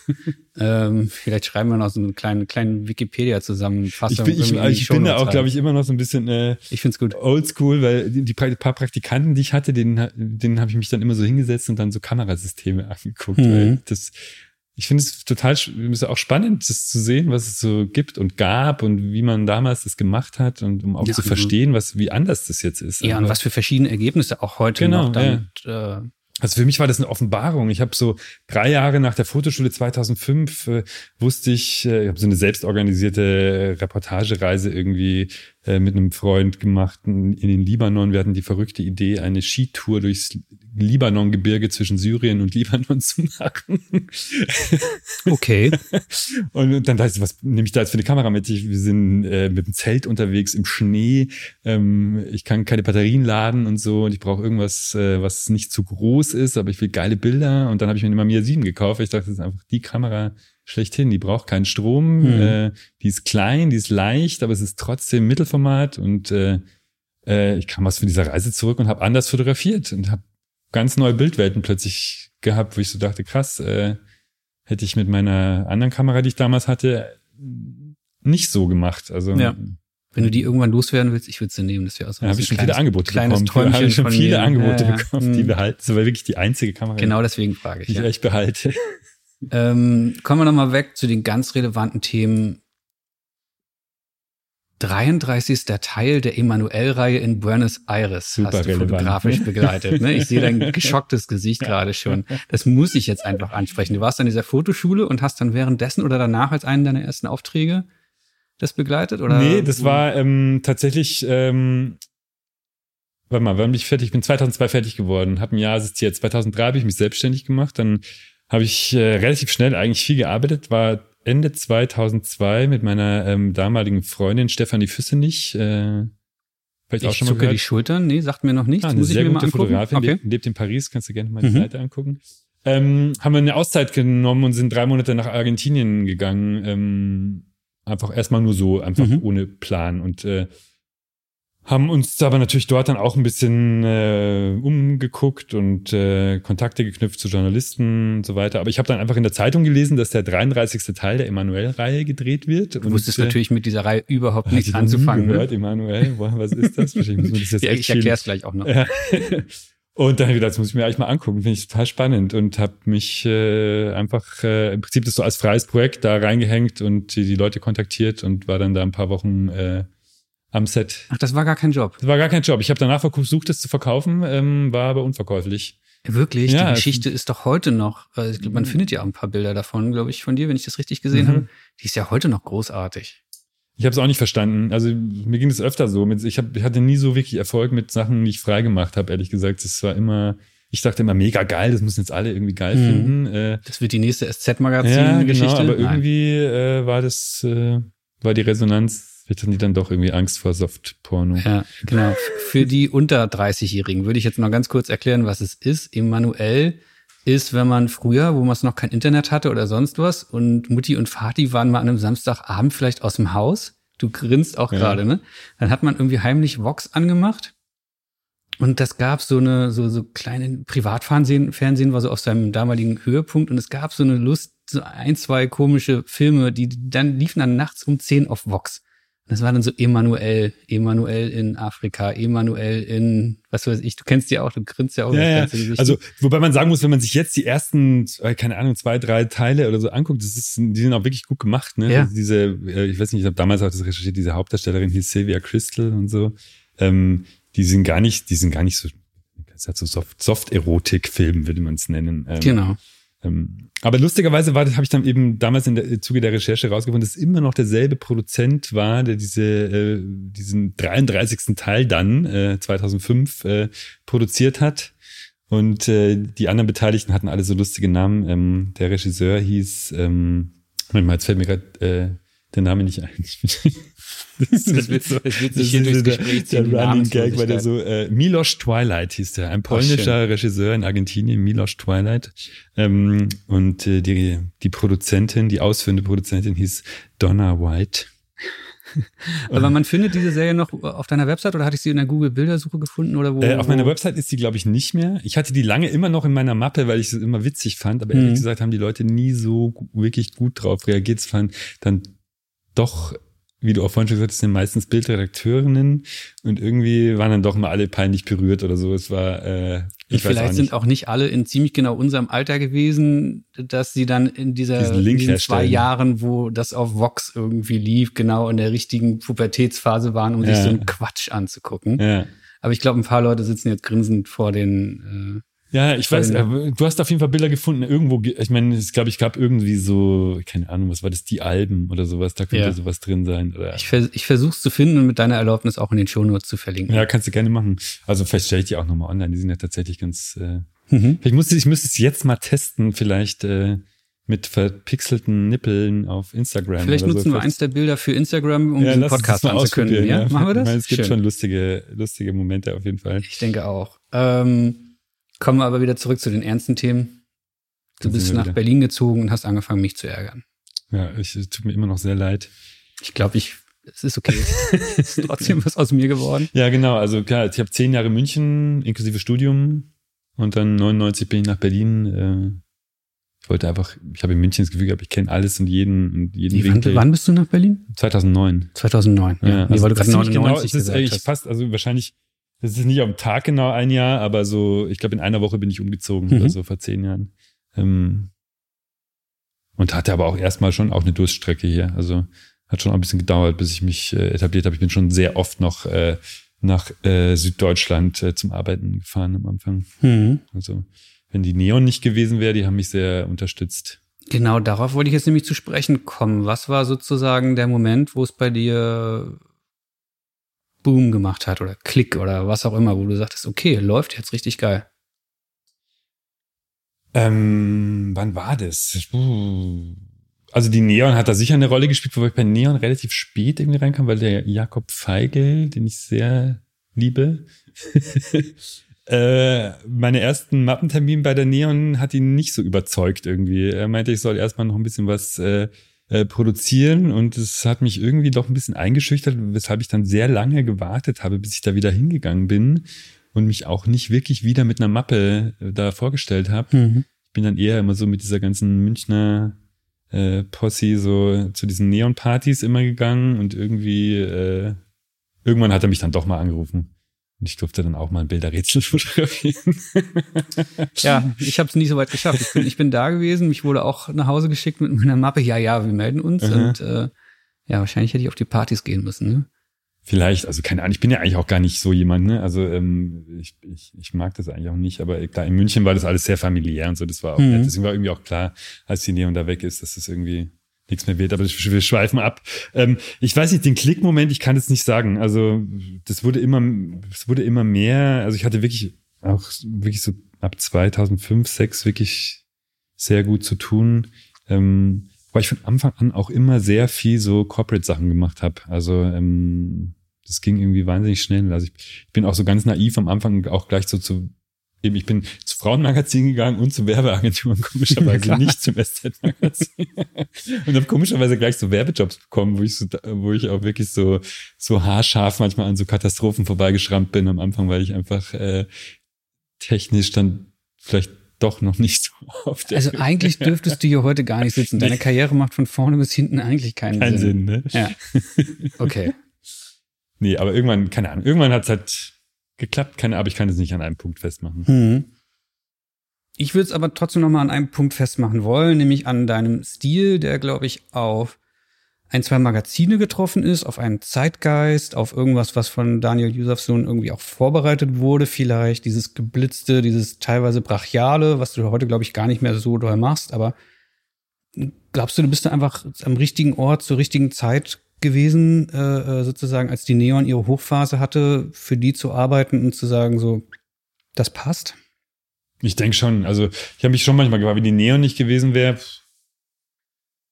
ähm, so richtig viele Magazine, wo man jetzt so Sachen ausprobieren konnte, äh, gab es ja irgendwie nicht. Mhm. Ne? Also ich meine, als ich angefangen habe, äh, 2003, da war kurz vorher diese, äh, diese kleine Börsencrash, irgendwie 2002, da wurden alle Fotografenhonorare runtergesetzt. Äh, das waren jetzt nicht gerade so die besten Zeiten, glaube ich, zum Anfang. Aber ja, ich habe sie auch miterlebt, ja. Vielleicht war es gerade, aber dann habe ich mir gedacht, vielleicht war es auch gerade gut, weil so für mich war dann waren die reduzierten Tagessätze, die damals gezahlt haben, immer noch ganz okay. Äh, Und äh, viele Etablierte haben da vielleicht nicht mehr so mitgemacht.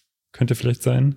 Ähm, aber klar, also muss, man muss auf jeden Fall sagen, Neon war auf jeden Fall da ein Wegbereiter. Und München war damals wirklich ein guter Standort. Also ist es vielleicht auch immer noch, aber. Warum?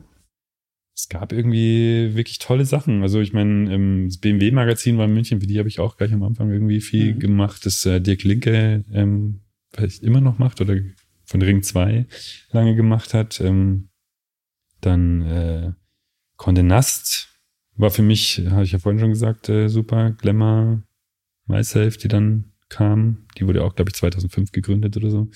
Ähm, es gab viele Werbeagenturen. Also irgendwie.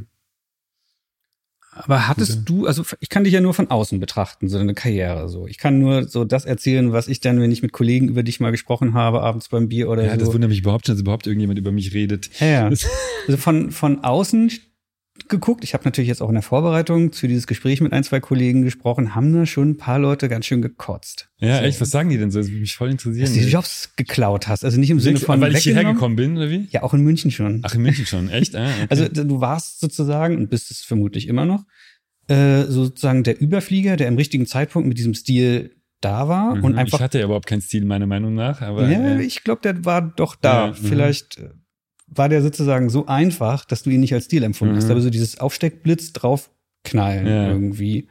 Ähm, und für mich fühlt sich das so an, als wärst du da in dieser Zeit mindestens so everybody's Darling gewesen mhm. und hattest einfach jeden Tag irgendwie einen Magazinjob ja, abgegriffen. Auch, ja. ja. Also war das auch so? Ich habe wirklich ja krass viel, also wirklich, also keine Ahnung, es klingt bescheuert, aber es, im Nachhinein muss ich sagen, ich habe wirklich fast jeden Tag irgendwie gearbeitet. Also ähm, das äh, ging auch an die Substanz irgendwann. Hm. So ein bisschen. Das habe ich dann irgendwann beschlossen, habe nicht mehr so viel Editorial zu machen, weil ich dachte, das Pack kann ich nicht mehr. Und habe mich dann halt verstärkt um Corporate-Sachen bemüht. Weil man mit äh, der gleichen Arbeit quasi mehr Geld dreimal so viel mehr Geld, Geld verdienen kann. Arbeit, hm. so, ja. So, ähm, ja, ich meine, kann nichts dafür, keine Ahnung. Ich habe einfach, ich habe das wie gesagt, ich meine, ich hatte total die Selbstzweifel. Ich habe mir gedacht, andere sind viel besser und äh, mich will keiner. Aber dir ist aber schon aufgefallen, dass du jeden Tag gearbeitet hast, oder? Im Nachhinein ja, aber irgendwie, ja, keine Ahnung. Es ist natürlich völlig ähm, irrational. Aber so ist man halt. Weiß ich auch nicht. Das heißt, so das, was ich dir jetzt so aufdrücken wollte, so dieses, so dieses Gefühl, everybody's darling zu sein, das hattest du überhaupt nicht, ja? Wir haben uns geärgert, ich und ein paar andere Kollegen, und du hast einfach deine Selbstzweifel gehabt und hast vor dich hingearbeitet. Ja, so kann man es beschreiben, ja. Hm. Auch wenn es vielleicht unglaubwürdig ist, aber. Ich finde es aus heutiger Sicht eher sympathisch, dass du nicht jetzt sagst, ja, ich wusste, ich bin hier die geile Sau und nee, war, äh, nee. komm nach Berlin oder in München auch schon und äh, Nee, gar nicht. Ich habe immer noch, ich habe immer noch total Ehrfurcht vor bestimmten Dingen. Also Zum Beispiel? Keine Ahnung, das klingt ein bisschen bescheuert, aber ich, ich traue, ich habe mich jetzt schon seit, wann war ich das letzte Mal? Muss ich mal kurz überlegen. Äh, ich glaube vor zehn Jahren, war ich das letzte Mal beim Zeitmagazin. Habe auch nur einen Job für die gemacht äh, ähm, und seitdem nie wieder. Und ich denke so, mhm. ja Mensch, die rufen mich nicht an, die wollen mich, glaube ich, nicht, aber ich will auch nicht hingehen. Okay, also. ja, es ist total bescheuert. Ist natürlich totaler Quatsch, ja. keine Ahnung. Also, äh, ja, wir hatten vorher darüber gesprochen, ob man ehrlich sein soll im Podcast. Ich glaube, ich ein bisschen zu ehrlich. Gerade. Nee, ich finde es überhaupt nicht zu ehrlich, weil ich, ich bin, für mich ist das ja hier auch eine Therapiesitzung sozusagen. Ich sitze jetzt dem Typen gegenüber, der mich jahrelang geärgert hat. Und wir haben jetzt auch schon in den letzten Wochen, glaube ich, festgestellt beim, beim Telefonieren oder so, dass wir irgendwie ganz gut miteinander können. Äh, und einmal zu sehen, der kocht ja auch nur mit Wasser. Das ist ja vielleicht auch für andere Leute spannend. Ja, das die, ist eben, aber ich ist auch das, was ich mitgeben will. Was ist, was Peter Lindberg da auch gesagt hat. So, hört auf, euch zu viel Kopf zu machen und zu vergleichen. Macht einfach was. Und, und wenn ihr, und, und wenn es jemand gut findet, dann wird es auch funktionieren, ja. Und Hauptsache du hast das Gefühl, das ist für dich toll. Also, dann wird da schon was draus. Hm. Ähm, jetzt hast du da irgendwie jeden Tag gearbeitet ähm, jetzt hast du ja vielleicht an meiner Frage schon gemerkt, so das klingt so vielleicht so ein bisschen so, so unterschwellig mit, so ja, ja, damals ganz viel, heute wenig. Stimmt ja gar nicht, hast du gesagt. Du hast einfach nur so ein bisschen deinen Fokus verändert, wo man weniger. Ja, ich habe halt immer Kinder, be Kinder bekommen und dann habe ich gemerkt, okay, ich kann jetzt nicht auch noch immer am Wochenende arbeiten. Dann habe ich das ziemlich äh, knallhart eingeschränkt, äh, was mir ähm, bei der Neon keine Sympathien eingebracht hat, weil ich habe damals gerade, glaube ich, ein Jahr bevor mein Sohn geboren wurde, angefangen mit Philipp Schwenke, die seine Kolumne zu fotografieren in der Neon, wo er immer so Sachen ausprobiert, was mhm. mir ihre Spaß gemacht hat. Aber Philipp arbeitet nebenbei noch äh, woanders und äh, hat immer nur am Wochenende Zeit für diese Sachen. Und ich habe dann irgendwann hat Amelie gesagt, du am Wochenende ich mache das nicht, ich kann nicht, ich mache nicht. So deutlich habe ich es am Anfang nicht gesagt. Ich habe am Anfang habe ich immer gesagt, ich kann nicht, und dann mhm. habe ich immer gesagt, ich mach's nicht mehr. Und dann habe ich, glaube ich, auch lange nichts mehr von ihr gehört. Ich glaube, so richtig gut fand sie das auch nicht, ähm, dass ich das so ähm, durchgezogen habe. Aber ich musste dann einfach irgendwann gucken, dass äh, das nicht so ähm, ungerecht äh, abläuft mit der Familie einfach, ne? Weil sonst bleibt alles bei meiner Frau hängen und das ist eh schon krass, weil man als Fotograf einfach wahnsinnig viel weg ist unter der Woche schon, dann kann ich nicht auch noch am Wochenende Jobs machen hm. und äh, jeden Editorial-Job äh, auch noch reinquetschen und man kommt ja mit der Bildbearbeitung nicht mehr hinterher ja. und der Auswahl und so weiter. Deswegen habe ich dann wirklich versucht, da das ein bisschen zu steuern und meinen Fokus zu verändern und auch wirklich viele Editorial-Sachen nicht mehr anzunehmen, wenn ich sie nicht äh, wirklich äh, mega spannend fand. Ist das ein Luxus, den du dir bis heute leistest? Also wenn ein Magazin anruft und du findest den Auftrag nicht spannend, zu sagen, ja, nee, mache ich nicht. Ja, das mache ich. Wie, das, also du kannst ja nicht, oder machst du das so nee, klar, das ist ein dass schmaler sagst, Grad, das fällt mir auch immer noch schwer, muss ich sagen. Also ähm, ich, ähm, die haben ja alle so Tricks, ne? Also viele Bildredakteure, die, äh, die fragen ja erstmal, hast du Zeit? Klar. Bevor die, die Frage, sagen, die wir ist. alle hassen. Und dann musst du sagen, ah, ah ich habe meinen Kalender nicht, da kannst, worum geht's denn? Erzähl doch mal, erzähl doch mal, warum es so ein bisschen beiläufig, damit mhm. man so ein bisschen raus findet. Und dann kannst du, musst halt irgendwie gucken, dass du nicht drauf festgenagelt wirst in dem Moment, sondern dass du halt zurückrufst, um zu sagen, ob du Zeit hast oder nicht, ne? So. Äh, ich, ich grinse nur. Voll offengelegt jetzt. Ich habe gerade auch überlegt, ob ich sagen ne? soll, wie ich Aber es mache. Aber ich habe auch die Erfahrung gemacht, ich habe auch das jetzt in letzter Zeit auch öfter mal angesprochen und gesagt, du, ganz ehrlich, äh, bist du mir böse, wenn ich es nicht mache, weil ich finde es einfach nicht so spannend äh, und ist auch okay. Also ähm, ich habe überlegt, ob ich das sagen soll. Ähm, hab's dann für mich so ein bisschen hier und da vermieden, weil ich auch schlechte Erfahrungen damit mhm. gemacht habe. Das klappt einmal, das klappt vielleicht ein zweites Mal. Beim dritten Mal ist man der Trottel, warum soll ich den überhaupt noch anrufen? Ja, ja. Das, das Gefühl habe ich auch. Ich meine, ich muss sagen, wirklich jetzt zum Beispiel die letztes Jahr war bei mir total krass. Also ich habe wirklich ausschließlich, also ausschließlich Corporate fotografiert eigentlich. Ich habe so mhm. wenig Editorial habe ich noch nie gemacht. Ähm, musste natürlich aber da war es tatsächlich so, dass ich einfach keine Zeit hatte, musste immer alles ablehnen. Und dann hatte ich auch irgendwann das Gefühl, die rufen mich jetzt nicht mehr an. Ne? Genau. Kann ich auch total verstehen. Ne? Und dann hatte ich aber natürlich auch so viel zu tun, dass ich jetzt nicht dazu gekommen bin, irgendwie Newsletter zu machen oder irgendwo mal nochmal nachzuhaken, sei es oder Instagram oder was auch immer zu machen. Ähm, und dann äh, kriegt man natürlich schon trotzdem schnell ein bisschen äh, so ein bisschen Bammel, dass man sich da so ein bisschen ins Abseits schießt. Ähm, und das ist bestimmt auch ein bisschen so, weil man, man arbeitet zwar gut mit, mit Corporate und äh, verdient gut, aber man ist eigentlich nicht sichtbar. Genau, also ich habe das halt auch gemerkt. Ich, ich habe ja vorhin schon zugegeben, dass ich quasi im Monatsrhythmus deine Website aufgemacht ja. habe und habe geguckt, was ist neu dazugekommen. Ja. Und es ist in den letzten ein, zwei Jahren, ich mache das heute nicht mehr im ja. Monatsrhythmus, aber man guckt trotzdem mal drauf. Da ist zumindest bei den Editorials ist es weniger geworden. Äh, die Qualität, wenn was kommt, ist natürlich immer noch geil, aber habe mich schon so gefragt, so, läuft's bei dem noch ja. oder so? Also ja. war ich auch total gespannt darauf, jetzt von dir zu erfahren. Läuft das bei dir oder bist du einfach nur weggeschiftet? Nee, es wurde, es wurde ja, es ist immer besser geworden. Also jetzt dieses Jahr ist das erste Mal, ähm, wo ich ein bisschen weniger zu tun habe. Weißt du warum? Vielleicht liegt es daran, dass ich letztes Jahr überhaupt keine Zeit für irgendwas hatte. Mhm. Kann sein. Ähm, ich habe mich jetzt einfach auch schon lange um nichts mehr gekümmert. So, ne? Also äh, so Website, ja, gut für mich, wir haben jetzt Zeit hier für das Gespräch. Lag bisschen brach und so für die, ja, eben. Und äh, ich fand es aber auch gut, es musste auch einfach mal ein bisschen mehr, äh, mehr so um mich und die Familie irgendwie vielleicht auch kümmern. Keine Ahnung, klingt total doof, aber ähm, irgendwie habe ich das Gefühl, ich habe ich wohne jetzt zehn Jahre in Berlin und ich kenne nichts von Berlin, weil ich habe hier so, ich habe so viel gearbeitet, dass ich überhaupt keine Zeit hatte, äh, mich mit der Stadt irgendwie so richtig zu beschäftigen. Und dieses Jahr war das erste Jahr seit äh, wirklich, glaube ich, seit neun Jahren, wo ich mal wieder richtig Zeit hatte, ähm, auf die Berlinale zu gehen.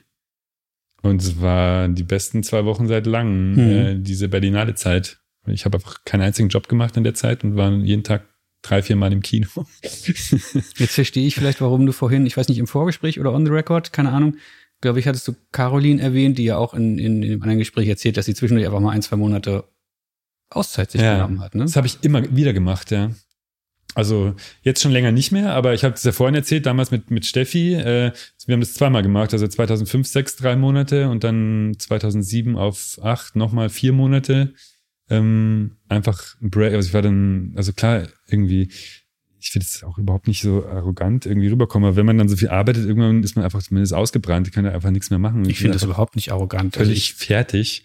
Ja. Und äh, mir war das einfach total wichtig, äh, dann anderen Input zu kriegen, woanders hinzugehen, nicht arbeiten zu müssen, ähm, aber auch dann zu arbeiten, also Sachen anzubieten, wie diese, oder diese Emanuel-Sache zu machen oder ähm, sowas äh, irgendwie machen zu können, war genial. Also das kann ich auch nur jedem empfehlen, das zu machen. Ja, selbst ja. wenn es dir keiner abnimmt und das jetzt dir nicht Jakob direkt irgendwie abkauft fürs Magazin, ähm, äh, bringt es ja in deinem eigenen Gehirn was zum Rattern, was dir ja. vielleicht irgendwie dann bei den 20 Folgejobs in Berlin, die vielleicht alle ein bisschen langweilig sind, irgendwie mehr Kreativität ja. mitbringt, oder? Also so eine Auszeit, andere Kulturen zu sehen. Also mir geht's immer so. Ja, total. Also absolut, ähm, absolut äh, wichtig. Ähm, und es hat tatsächlich auch was verändert, wenn mir gerade sowas eingefallen ist, was sich äh, irgendwann in der Porträtfotografie verändert hat, weil wir vorhin so über Stil und so gesprochen haben.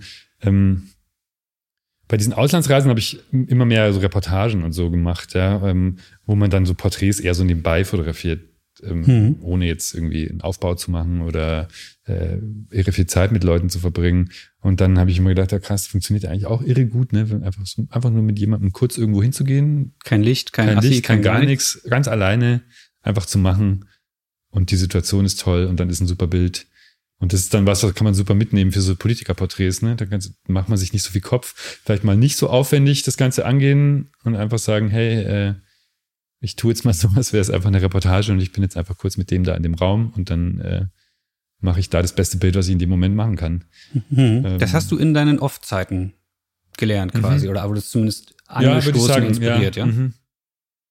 Das finde ich total spannend, weil das wäre jetzt so eine meiner nächsten Fragen gewesen wir haben teilweise dieselben Leute vor der Kamera gehabt, zum Beispiel Frank-Walter Steinmeier, mhm. unseren Bundespräsidenten. Und ich habe das, äh, das Glück gehabt, dass Jesko Denzel, der auch schon hier mhm. in dem mhm. Podcast drinne war, der war damals bei deinem Termin dabei. Ah, okay, lustig. Ne? Oder? Ja, kannst du Kann sein, ja, ja. Genau. Ich, war jetzt, ich hatte jetzt dann noch mal einen Termin, da war ein Kollege von Jesko dabei. Ja äh, dessen Namen ich jetzt auch nicht weiß, der wohnt hier irgendwo ums Eck. Macht nichts, äh, kommt in die Show. Mit dem habe ich mich auch unterhalten und dem habe ich auf deinen Podcast hingewiesen, der kannte den nämlich noch ah, nicht. Schön, danke. Hat er sich dann bestimmt auch angehört. Der hatte mir dann im Nachhinein, ähm, die fotografieren ja dann immer diese Termine, hat er erzählt, genau. fand ich auch mega spannend und hat mir dann auch Bilder geschickt, wo ich auch drauf bin, was ich total schön fand, ja. weil äh, es gibt ja nie Fotos von mir und dann so ähm, im Amtszimmer des Bundespräsidenten mhm. fotografieren. Genau, also die Assistenten haben schön. immer alle tolle Fotos nach den Shootings genau, Ja, ja. genau.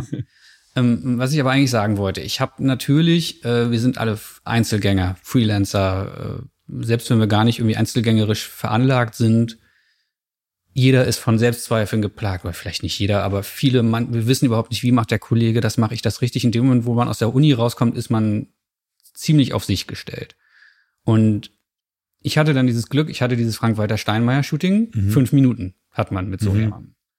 Und Jesko war dabei und hat erzählt, dass er irgendwie ein paar Monate vorher mit dir in der gleichen Situation schon mhm. mal war. Also Jesko hat das so fürs Bundespresseamt ja. oder, oder so irgendwie so mhm. begleitet. Und dann habe ich mir hinterher nochmal deine Bilder angeguckt von Frank-Walter Steinmeier und bin natürlich vom Stuhl gekippt, weil ich weiß, du hattest auch nur fünf Minuten. Nee, ich hatte mehr Zeit. Okay, na ja. dann hat Jesko da gelogen. Hat er gelogen? Nee, ich hatte richtig viel Zeit sogar, fand ich. Also ich fand, ich musste nochmal nachgucken, aber. Du glaubst gar nicht, wie sehr mich das gerade beruhigt, weil. Ja, nee, weil ich hatte nämlich 20 Minuten oder so okay. schon, weil wir sind viel rumgelaufen noch. Genau. Also da hat er, das klang wahrscheinlich besser. Ja, darauf wollte ich nämlich hinaus, weil ich war verzweifelt. Ich war mit dem Shooting nicht glücklich. Ich habe ja. auch kein Bild davon auf meine Website gestellt. Mhm. Und ich habe von, von Jesko sozusagen erfahren, ja, viel mehr Zeit hatte der auch nicht. Mhm. Und jetzt gucke ich mir immer deine Geschichten an und sehe, du hast so grob dieselben Art Jobs zumindest. Mhm. Irgendwie fünf Minuten beim Politiker ja. oder zehn Minuten hier oder drei Minuten da. Und während ich da durch ziemlich viel Kontrolle und harte Sets, die ich vorher aufbaue und die Person so reinstelle, mit einem maximal anderthalb Motiven mhm. irgendwie rauskomme, kommst du aus derselben Art Job jedes Mal mit drei, vier verschiedenen Settings und da drin noch Varianten raus. Mhm. Und meine allergrößte Frage, die ich mich total freue, dir heute stellen zu können, wie zur Hölle machst du das? Ähm, ja, wie du auch, mit viel Vorbereitung einfach. Ja? Also ich meine, ich versuche wirklich ähm, mindestens eine Stunde vorher da zu sein. Mhm. Ich meine, du hast letztens mal am Telefon gesagt, zwei Stunden vorher. Ich versuche die zwei Stunden Erlauben zu die mir immer ja. nicht, aber ähm, also sagen wir mal eineinhalb, also eine Stunde ist meistens zu wenig. Bei dem Termin, wenn wir dabei bleiben mit Steinmeier, war es eine Stunde. Mhm. Ähm, man muss irgendwie schnell sein. Also ich, ich, ich flitz, flitz da durch mit meinem Assistenten, äh, teste einfach schnell so ein paar Sachen an, die irgendwie cool sein könnten. Äh, also ich versuche Ich will jetzt möglichst in, in die Details gehen. Details. Assistent habe ich auch dabei. Blitz Also- habe ich auch dabei. Okay, ich habe Ähm, ich hab, ich hab immer, also was ich immer dabei habe, wir können ja immer mal so. Ich, Richtig, heute kleiner Workshop ja, für genau. alle. Also ich habe ich hab immer äh, zwei äh, Profoto-Akku-Blitzköpfe, diese B1-Köpfe Mhm. dabei, äh, zwei Stative, einen großen Schirm, äh, eine kleine Softbox, äh, Waben, Farben, ähm, meine Kamera, was habe ich noch dabei? Das war es eigentlich. Mhm. Manchmal noch ein Beauty-Dish, wenn wir im Auto unterwegs sind. Mhm. Dann kommen wir da an. Ähm, ich frage, wo können wir überall fotografieren? Die sagen, oben dürfen wir nicht. Dann sage ich, äh, ah, können wir nicht doch äh, oben fotografieren? Ich habe da Bilder gesehen, dieser Saal sieht so toll aus und so. Ja, okay, vielleicht und so. da, da, da. Okay, dann zeigen die mir, okay, hier Amtszimmer. Dann äh, laufen wir da durch. Äh, wie lange dauert es? Einmal durchlaufen? Zehn Minuten oder so? Mhm. Äh, in der Zeit stellt sich der Assistent mal dahin, mal dahin. Ich mache schon mal ein paar Fotos, wie ich mir das vorstellen könnte oder was ich gut finde. Ich, das, ich binde die, die Assistenten auch immer sehr viel ein, weil ich bin, ähm, äh, ich bin da in dem Fall schon so ein Teamarbeiter. Also ich tue mir ganz schwer, mein, meine äh, äh, nur meiner Intuition da zu vertrauen, sondern ich brauche so Feedback. Ich muss mir die Bälle hin und her spielen. Ich muss sagen, Ja. hey, ich würde das so machen, was sagst du, äh, hin und zurück, was ist deine Idee und so. Da sind sie wieder Also- die Selbstzweifel, ne? Ja, also irgendwie ist es total wichtig, weil ich muss Feedback kriegen. Ja, Ja. es kann sein, dass Ja. ich das gut finde, aber vielleicht ist es gar nicht gut und so. Also ich kann auch keinen Assistenten gebrauchen, der keine Meinung hat. Also, ja, geht mir genauso. äh, ähm, und dann ähm, testen wir das. Ähm, dann, ich meine, ich weiß nicht, ich, in dem Fall habe ich mir schon, komme ich dann zurück und sage, okay, es gibt jetzt mög acht mögliche Motive. Sagen wie viel Zeit haben wir? 20 Minuten, das schaffe ich nicht, acht. Äh, dann, was sind die besten fünf oder so, glaube ich, haben wir dann gemacht. Äh, ähm, Settings, wie können wir das umsetzen, dass es nicht zu aufwendig wird und äh, ich mache halt schon auch immer gerne was mit Licht und nicht nur irgendwie so Aufsteckblitz und so. Das ist dann immer so, wenn es gar nicht anders geht, dann Aufsteckblitz. Aber in dem Fall äh, haben wir dann ein Setting, wo er so durch die Tür läuft. Das haben wir richtig eingeleuchtet. Also da stand eine Lampe hinten im Raum, die so ein bisschen Gegenlicht gemacht hat. Mhm. Ähm, und vorne war der Aufsteckblitz so als Aufhellung. Das haben wir ausprobiert. Dann haben wir ein Porträtsetting in dem in dieser Halle aufgebaut mit äh, äh, zwei Lampen, wo wir dann die eine Lampe quasi noch mitnehmen mussten. Und dann war einfach der, die Idee mit Herrn Steinmeier, um nicht nur so, ich stehe da und weiß nicht, was ich tun soll, Bilder zu haben, mit ihm einfach oben rumzulaufen und eher so Reportagefotos zu machen. Also Mhm. ähm, Assistent hat einen Blitz in der Hand und äh, ähm, läuft hinter mir her und ich scheuche Herrn Steinmeier einmal durch den Raum und sage, ziehen Sie mal Ihr Sakko aus und wieder an oder so. Das heißt, du verbindest da so ein bisschen Best of both worlds quasi. Da ist schon irgendwie Licht dabei. Das ist nicht nur der TTL-Aufsteckblitz, Mhm. sondern irgendwie ein Assi, der auf Zuruf irgendwie eine Blende hoch, eine Blende runterstellt. Mhm. Und gleichzeitig aber kontrolliertes Knipsen, ohne es jetzt abfällig zu meinen. Ja, also genau. Ja, Situationen also so eine Mischung aus lassen. Reportage und inszenierten Porträts. Weil ich denke mir immer, okay, irgendwie, äh, man kann diese, diese Nummer sicher Sachen machen mit, mit Setting und Licht. Das ist meine Variante. Ja, das genau. ist gut. Und dann denke ich mir, okay, es muss aber dann irgendwie noch mehr gehen, damit es nicht zu langweilig wird. Dann Mhm. denke ich mir, okay, dann egal, ob dann dabei noch was, man muss halt ein bisschen Risiko eingehen, ne? weil da kann natürlich auch nur Schrott rauskommen am Ende. Das Passiert das passiert manchmal? auch manchmal, ja. Also ähm, oder dass man sagt, okay, mit sehr viel äh, gut Goodwill kann man dann sagen, okay, das ist jetzt auch noch ein Bild, aber Mhm. ähm, ich glaube, das, was es äh, ausmacht, ist Risikobereitschaft. Äh, Gerade auch bei solchen Terminen. Ich denke mir, dann, okay, ich habe jetzt den Bundespräsidenten, wer weiß, ob ich den überhaupt noch mal jemals bekomme. Genau. Ich habe total Schiss, ich bin aufgeregt, aber egal, äh, der Typ ist auch nur ein Mensch ähm, und ähm, wird schon. Also ich meine, ich kann, ich weiß, dass ich Reportage fotografieren kann und da kann ich auch das nicht so richtig planen und die Leute laufen irgendwie rum und ich und ich fotografiere die währenddessen und da kommt auch ein gutes Bild raus, also kann das auch mit dem Bundespräsidenten funktionieren. Und äh, da hatte ich, bei Bundespräsidenten hatte ich aber einen Trumpf in der Hand. Ja. Und zwar hatte ich, äh, ich glaube, drei Wochen vorher für die Süddeutsche äh, seine Frau fotografiert und äh, habe gedacht, ich bringe ihm die Bilder mit von seiner Frau. Das ist natürlich ein wirklicher Trumpf. Die Bilder waren natürlich gut. Ja, also weiß ich nicht, aber äh, vermutlich. Auf jeden Fall hat er sich sehr gefreut, als ich ihm diesen Umschlag gegeben habe. Er hat reingeschaut und waren die Bilder seiner Frau drin. Und das hat so war so ein Icebreaker irgendwie. Ähm, hm. So ein ja, man, man, sieht halt irgendwie, dass ihr connected habt. Also gut, der Mann ist jetzt nie so, dass der irgendwie wahnsinnig äh, vor der Kamera jetzt total offen wirkt, aber man sieht, der hat da für dich, der ist da hin und her gelaufen, hat das Jackett ausgezogen, ist wahrscheinlich fünfmal durch die Flügeltür mhm, hin und her gelaufen, ja, mindestens, oder? Ja. ja. Und mein Eindruck war halt, der hatte, also bei meinem Shooting, der hatte keinen Bock auf gar nichts. Und ich hatte noch mal zehn Sekunden für so, so einen freien Schuss quasi, der gar nicht Auftrag war, also diese, diese extra Meile äh, so zu gehen. Und ich bin da raus und dachte nur, was ne? Naja, also. Ja, so ist es auch oft, ja. Aber irgendwie, aber das ist es auch äh, mit dem Punkto äh, Atmosphäre und Ehrlichkeit. Ähm, man muss sich in den reinversetzen. Hm.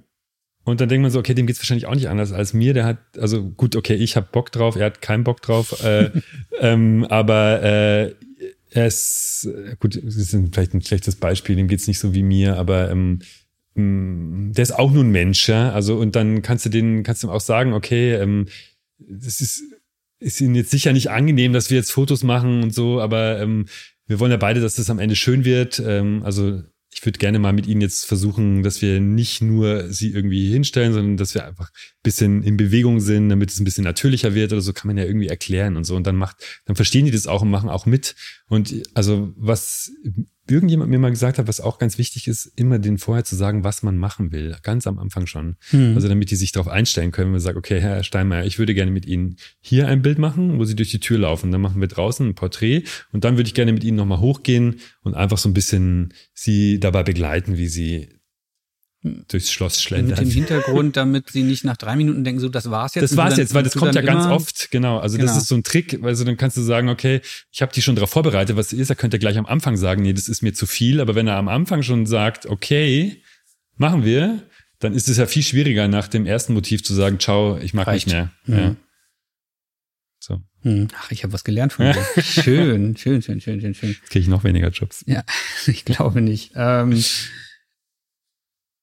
was mich natürlich, habe ich vorhin auch schon erwähnt, an deinen Bildern auch stört, äh, nicht, nicht stört, ah, ja, stört, ne? stört. stört, weil sie so gut sind. Ähm, nee, was ich, was ich schön finde, ist, dass die halt super situativ sind. Du hast jetzt gerade schon so ein bisschen erzählt, du lässt die Leute dann schon mal hin und her laufen und guckst, was passiert. Habe ich es richtig verstanden? Mhm. Ähm, trotzdem sind sie halt irgendwie geil ausgeleuchtet. Ich glaube, ein bisschen ist auch Post hinterher, da einen Look zu finden, der nicht ganz festgelegt ist mhm. bei dir, sondern ich habe das Gefühl, Findest du, der variiert oder ist der, der immer variiert. gleich? Ich weiß es gar nee, nicht. Der variiert. variiert. Und das, ah, ja. da bin ich ziemlich neidisch drauf, mhm. weil meiner ist irgendwie immer gleich. Mhm. Hm, frage ich mich auch, wie du das machst. Ähm, ist halt von der Situation abhängig, also irgendwie was passt oder so. Also, ähm, keine Ahnung. Ja, weiß ich nicht. Mhm. Also. Aber worauf ich hinaus wollte, ich gibt ein schönes Beispiel auf deiner Webseite. Roger Waters, spreche mhm. ich richtig ja, aus? Mhm. Der steht da irgendwie am Fenster und schreit. Mhm. Einfach nur. Also, Was habe ich da gemacht? Ja, wie, wie also ich habe hab ja auch Menschen, ich leuchte die dann aus und sage, setzen Sie sich hier hin und gucken Sie nach links, gucken Sie nach rechts, aber äh, dadurch, dass das ein relativ kontrolliertes Set ist, damit mein Licht stimmt, entsteht natürlich dann keine großartige Spannung oder oder ja. also die ich die drehen dann jetzt nicht durch, weil zum Durchdrehen habe ich das Gefühl, müssen Leute sich bewegen können, müssen Situationen entstehen. Ja. Aber das kriege ich persönlich. Ich struggle dann damit, das mit technischer Brillanz zu verbinden. Mm. Und ich habe mache glaube ich oft den Fehler, dass ich mich dann eher so auf die Technik verlasse oder dann irgendwie eine sehr super ruhige Bildsprache finde mhm. und du schaffst es aber beides zu verbinden. Wie kriegst du einen Roger Waters, Waters dazu, ähm, sozusagen, dass dein Licht und alles stimmt, aber er trotzdem ausbrechen kann, rumschreien, einen Meter vor zurückgehen. Bei dem Bild, ähm, also ich hatte da auch Bilder gemacht, aber ich muss sagen, bei dem Termin war ich alleine, da gab es keinen Assistenten. Mhm. Ich hatte nur einen Aufsteckblitz auf dem extra Stativ, ähm, den ich dann aber ausgemacht habe, weil ich gemerkt habe, äh, genau diese Problematik eben, der Typ ist mir zu gefangen in dieser Ecke und dachte ich so, okay, fuck, ich stelle ihn jetzt da in die Ecke, da ist, da kommt Tageslicht rein, das passt schon vom Licht. Mhm. Also du bist da auch in der Lage, einfach mal alles über den Haufen zu werfen. Ja, ich mache dann auch im Zweifel mache ich die Lichter aus und sag, egal, äh, am Ende wird's schwarz-weiß. Okay, ja, das ist, eine, das ist eine Theorie, die ich zu deiner Arbeit hatte, dass äh, zur Not irgendeinen Look draufdrehen hinterher oder schwarz-weiß machen und sieht dann schon geil aus. Es ist ja heutzutage möglich in der, in der Magaz Magazinlandschaft so. Ja, also das mit diesem, mit, mit Look und so, das hat sich ja so entwickelt, ne, äh, dass es jetzt plötzlich immer so von Filter und so Zeug spricht und so. Also ich meine, für mich äh, gab es das immer schon, ne? Also ich meine, ich bin in der Dunkelkammer groß geworden, habe auch alle möglichen Tricks angewendet, um das anders werden zu lassen. Oder Cross-Entwicklung, das war Mhm. auch nichts anderes als ein Look oder so, ne? Also, ähm, ähm, oder ein Filter. Ähm, und natürlich, also ich für mich ist die Nachbearbeitung, ich, ich versuche immer das in Prozente auszudrücken, liege da wahrscheinlich aber total daneben, du kannst es auch nicht sagen, aber ich würde immer sagen, dass äh, die, die Nachbearbeitung wahrscheinlich 40 Prozent des Bildes ausmacht. 40, weil du dich nicht traust zu sagen 50 oder? Oder 50, ja, vielleicht auch 50. Also es gibt, also so Bilder, wie die aus der Kamera rauskommen, die kannst du echt knicken. Also und früher hat man sich halt einen Film ausgesucht, äh, den man geil fand, äh, und äh, hat dann in der Dunkelkammer ein bisschen Zyan reingedreht, weil man es irgendwie schöner fand, Mhm. äh, wenn es einen Stich hat. Wo die Leute an der Fotoschule dann gesagt haben, das, so geht's aber nicht, das müssen sie jetzt nochmal neu machen. Jetzt komme ich auf Ja. eine ganz blöde Idee ähm, für die Zuhörer, damit sie auch mal unsere Shownotes kennenlernen. Kriege ich dir ein Bild abgeluchst von zum Beispiel Roger Waters, wie er schreit? Einmal Als Raw. flach, ja nicht unbedingt das RAW, aber so ein flaches, komplett genulltes JPEG und daneben das, was du draus gemacht hast? Das können wir schon machen. Mir ist Ja? das echt egal. Ich Finde ich gut. Ja. Also jetzt in die Shownotes Ich finde es auch wechseln. überhaupt nicht, also ich meine, das ist einfach immer schon Teil der Fotografie gewesen. Deswegen möchte ich ja, dass die Leute Ja. was von dir lernen. Ja, Und ja. also ich möchte halt das können nicht, auch viele Bildredakteure lernen, ehrlich gesagt, äh, weil äh, das Verständnis dafür, was es bedeutet, Bilder nachzuarbeiten, nachzubearbeiten, äh, oft überhaupt nicht vorhanden ist. Also und was das an Arbeit bedeutet, äh, da gibt es also ich würde sagen, es, ich würde nicht behaupten, es gibt gar keine Sensibilität, aber es, oftmals äh, könnte die etwas ausgeprägter sein, würde Hm. ich mal sagen. Also ähm, kommen wir gleich noch drauf, kurzes. ja, wir sind noch abgeschwiffen. Ich weiß gar nicht, was deine Frage eigentlich jetzt gerade gewesen war. Ja, die Frage war halt, Äh, wie, wie du das in diesen Situationen so, in hinkriegst, Situation. dass es sowohl ich technisch da, und dann, ist. ja, und dann halt, ähm, ich meine, ich stehe immer vor diesem Problem, ne? Also ich kasper mir dann irgendwie einen ab oder äh, komme jetzt vor wie der letzte Depp, weil ich irgendwie versuche, aus den Leuten irgendwas rauszuholen, äh, damit sie eben nicht nur so dastehen. In dem Moment habe ich, glaube ich, einfach zu ihm gesagt, äh, die, äh, die Redaktion hätte sie ja eigentlich irgendwie gerne wütend gehabt oder irgendwie sowas. Und dann hat er irgendwie so, so, like this oder so. Und dann, dann hat er halt irgendwie so eine Grimasse geschnitten. Äh, und dann passiert sowas halt. Also deswegen, das ist es mit diesem Gespräch. Also eigentlich äh, habe ich mir öfter schon gedacht, das noch nie gemacht, aber ähm, man müsste eigentlich an die Porträtfotos so rangehen, ähm, wie, ähm, wie bei der Rubrik im SZ-Magazin sagen sie jetzt nichts. Ja, du musst den Leuten eigentlich eine Frage stellen, auf die sie irgendwie reagieren können. Emotional. Ja, ja. Ja, und dann, dann kann was passieren. Also, das ist das, was ich meine. Wenn du jemanden nur vor dir stehen hast, was soll da passieren? Der steht halt da. Ja, das ist das, was Ja. ich regelmäßig Das merke. Halt, äh, genau. Und dann ist ja. es halt total äh, langweilig. Also, ähm, Aber du scheinst dich ja wirklich damit zu beschäftigen. Also ich beschäftige mich damit, aber ich habe immer das Gefühl, ich müsste mich noch viel mehr damit beschäftigen. Also ich habe auch viele Schauspielerfreunde und bei Schauspielern, die lernen ja so Techniken auch, wie man bestimmte Dinge erreichen kann und so. Und das ist ja sehr psychologisch. Eigentlich, eigentlich müsste man sich noch viel mehr damit beschäftigen, wie man Leute dazu bringt, irgendwas zu tun oder, oder was es so für Trigger gibt oder so. Hm. Eigentlich äh, habe ich immer das Gefühl, ich kratze da auch selber immer nur an der Oberfläche, ohne wirklich da in die Tiefe zu gehen, weil es, glaube ich, das Potenzial äh, eigentlich noch viel größer wäre. Ja, und vor allem unsere Jobs, ich sage jetzt immer unsere, du hast schönere Jobs als ich, äh, äh, die Nee. sind natürlich, oh, die haben ein weiteres Problem. Du hast immer nur diese zehn Minuten, Ja, wenn du Glück hast. ja. Und du kannst ja, kommst ja gar nicht in den Moment, wo du sagst, guck mal, wir bereiten uns jetzt hier auf irgendwas vor, das und das möchte ich erreichen. Ähm, Ja, ja. Also du musst ja Es muss sofort Druck, losgehen. ohne einfach, dass ja. du vielleicht weißt, wo der, wie der Hotelraum aussieht, mit dem du äh, eine Stunde später arbeiten Ja. musst, musst du auf alles vorbereitet sein. Ja. Macht dich das auch noch genauso verrückt am Morgen wie mich? Oder hast du da Nee, es macht mich nicht mehr so verrückt. Also es hat mich immer sehr verrückt gemacht. Ich, ich sehe das total mittlerweile als sportliche Herausforderung, Mhm. aus nichts was zu machen. Und äh, das klappt manchmal, manchmal nicht. Ähm, und äh, aber es hat auch, es ist ja wie so ein Rätsel, das man lösen muss oder so. Du, du wirst irgendwo reingeschmissen, du kennst es nicht, hast eine kurze Zeit, dich darauf vorzubereiten und dann macht das beste Bild, das möglich ist. Es hm. ist, also wenn man das so als Herausforderung sieht, macht es ja auch wahnsinnig Spaß, finde ich. So sehe ich es auch, ja. ja. Genau. Wenn da nicht diese ständige Verzweiflung wäre ja, ja, also genau. zwischendrin also, und die Anspannung und der Puls, der auf 180 hochgeht. Ja, ich warte auch immer noch auf Antwort. Ähm, letzte Woche ein Politiker fotografiert für die Zeit. Mhm. Wann haben wir telefoniert? Was ist heute? Dienstag? Letzte Woche habe ich das schon abgegeben. Ich habe das nämlich schon letzte Woche Mittwoch oder Donnerstag abgegeben, bis heute kein Feedback bekommen. Wahrscheinlich war es der schlechteste Job, den ich jemals gemacht habe. Wir können, vielleicht, lass uns doch drüber reden, weil deine Ausgabe nächste Woche kommt äh, Julia, Julia Semmann. Aha. Und deine Ausgabe wird wahrscheinlich die danach oder die danach Aha. erst werden. Das heißt, wir haben jetzt mindestens sechs Wochen, sechs, vielleicht sogar acht Wochen Abstand Aha. zu der Aufnahme und ich denke, ah, ja, okay, gut. dann sollte die, die Frist bei der Zeit, ob sie es veröffentlichen ja. oder nicht, durchgelaufen ja. sein. Magst du davon erzählen? Dann. Von jetzt quasi, weil wir haben, so. wir können jetzt davon ja, erzählen, aber es kommt erst ähm, in zwei Monaten. War jetzt mein erster Job nach dem Urlaub, drei Wochen Urlaub, ähm, relativ kurzfristig reingekommen. Äh, Thomas de Maizière ähm, ist jetzt nicht mehr Innenminister, wie ihr wisst, sondern äh, arbeitet jetzt bei der Stiftung der Deutschen Telekom, mhm. Bildungsstiftung. Ähm, eigentlich ein Termin, ähm, wo die Bedingungen super waren. Ich, hab, ich konnte mich durchsetzen, äh, den vor dem Interview zu fotografieren. Ich, Was immer so eine Sache ist mit den Redakteuren. Genau. Ja. Ähm, wo ich auch immer hadere. Äh, können wir vielleicht gleich im Anschluss nochmal mhm. äh, dazu sprechen. Ähm, konnte eine Stunde vorher hin. Auch super. Hatte einen Assistenten, der bezahlt wurde.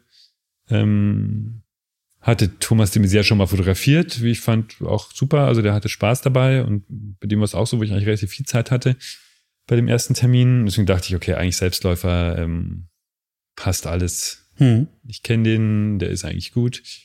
Ähm, ich war dann da, du warst die Hauptstadtrepräsentanz der Deutschen Telekom. Ich war da vorher noch nie. Warst du da mal? Ja, die ist sehr langweilig. Sehr langweilig. Ja. Ich habe schon befürchtet, dass so Corporate kühle, kühl, weiß, Stahl, mhm. Riesenraum mit nix. Ähm, ich hatte keinen Hintergrund dabei. Ich nehme sonst oft immer so als Fallback noch einen Hintergrund Als mit. Backup, ne? Mhm. Ja. Diesmal mhm. habe ich mir gedacht, war ich mir vielleicht ein bisschen zu sicher.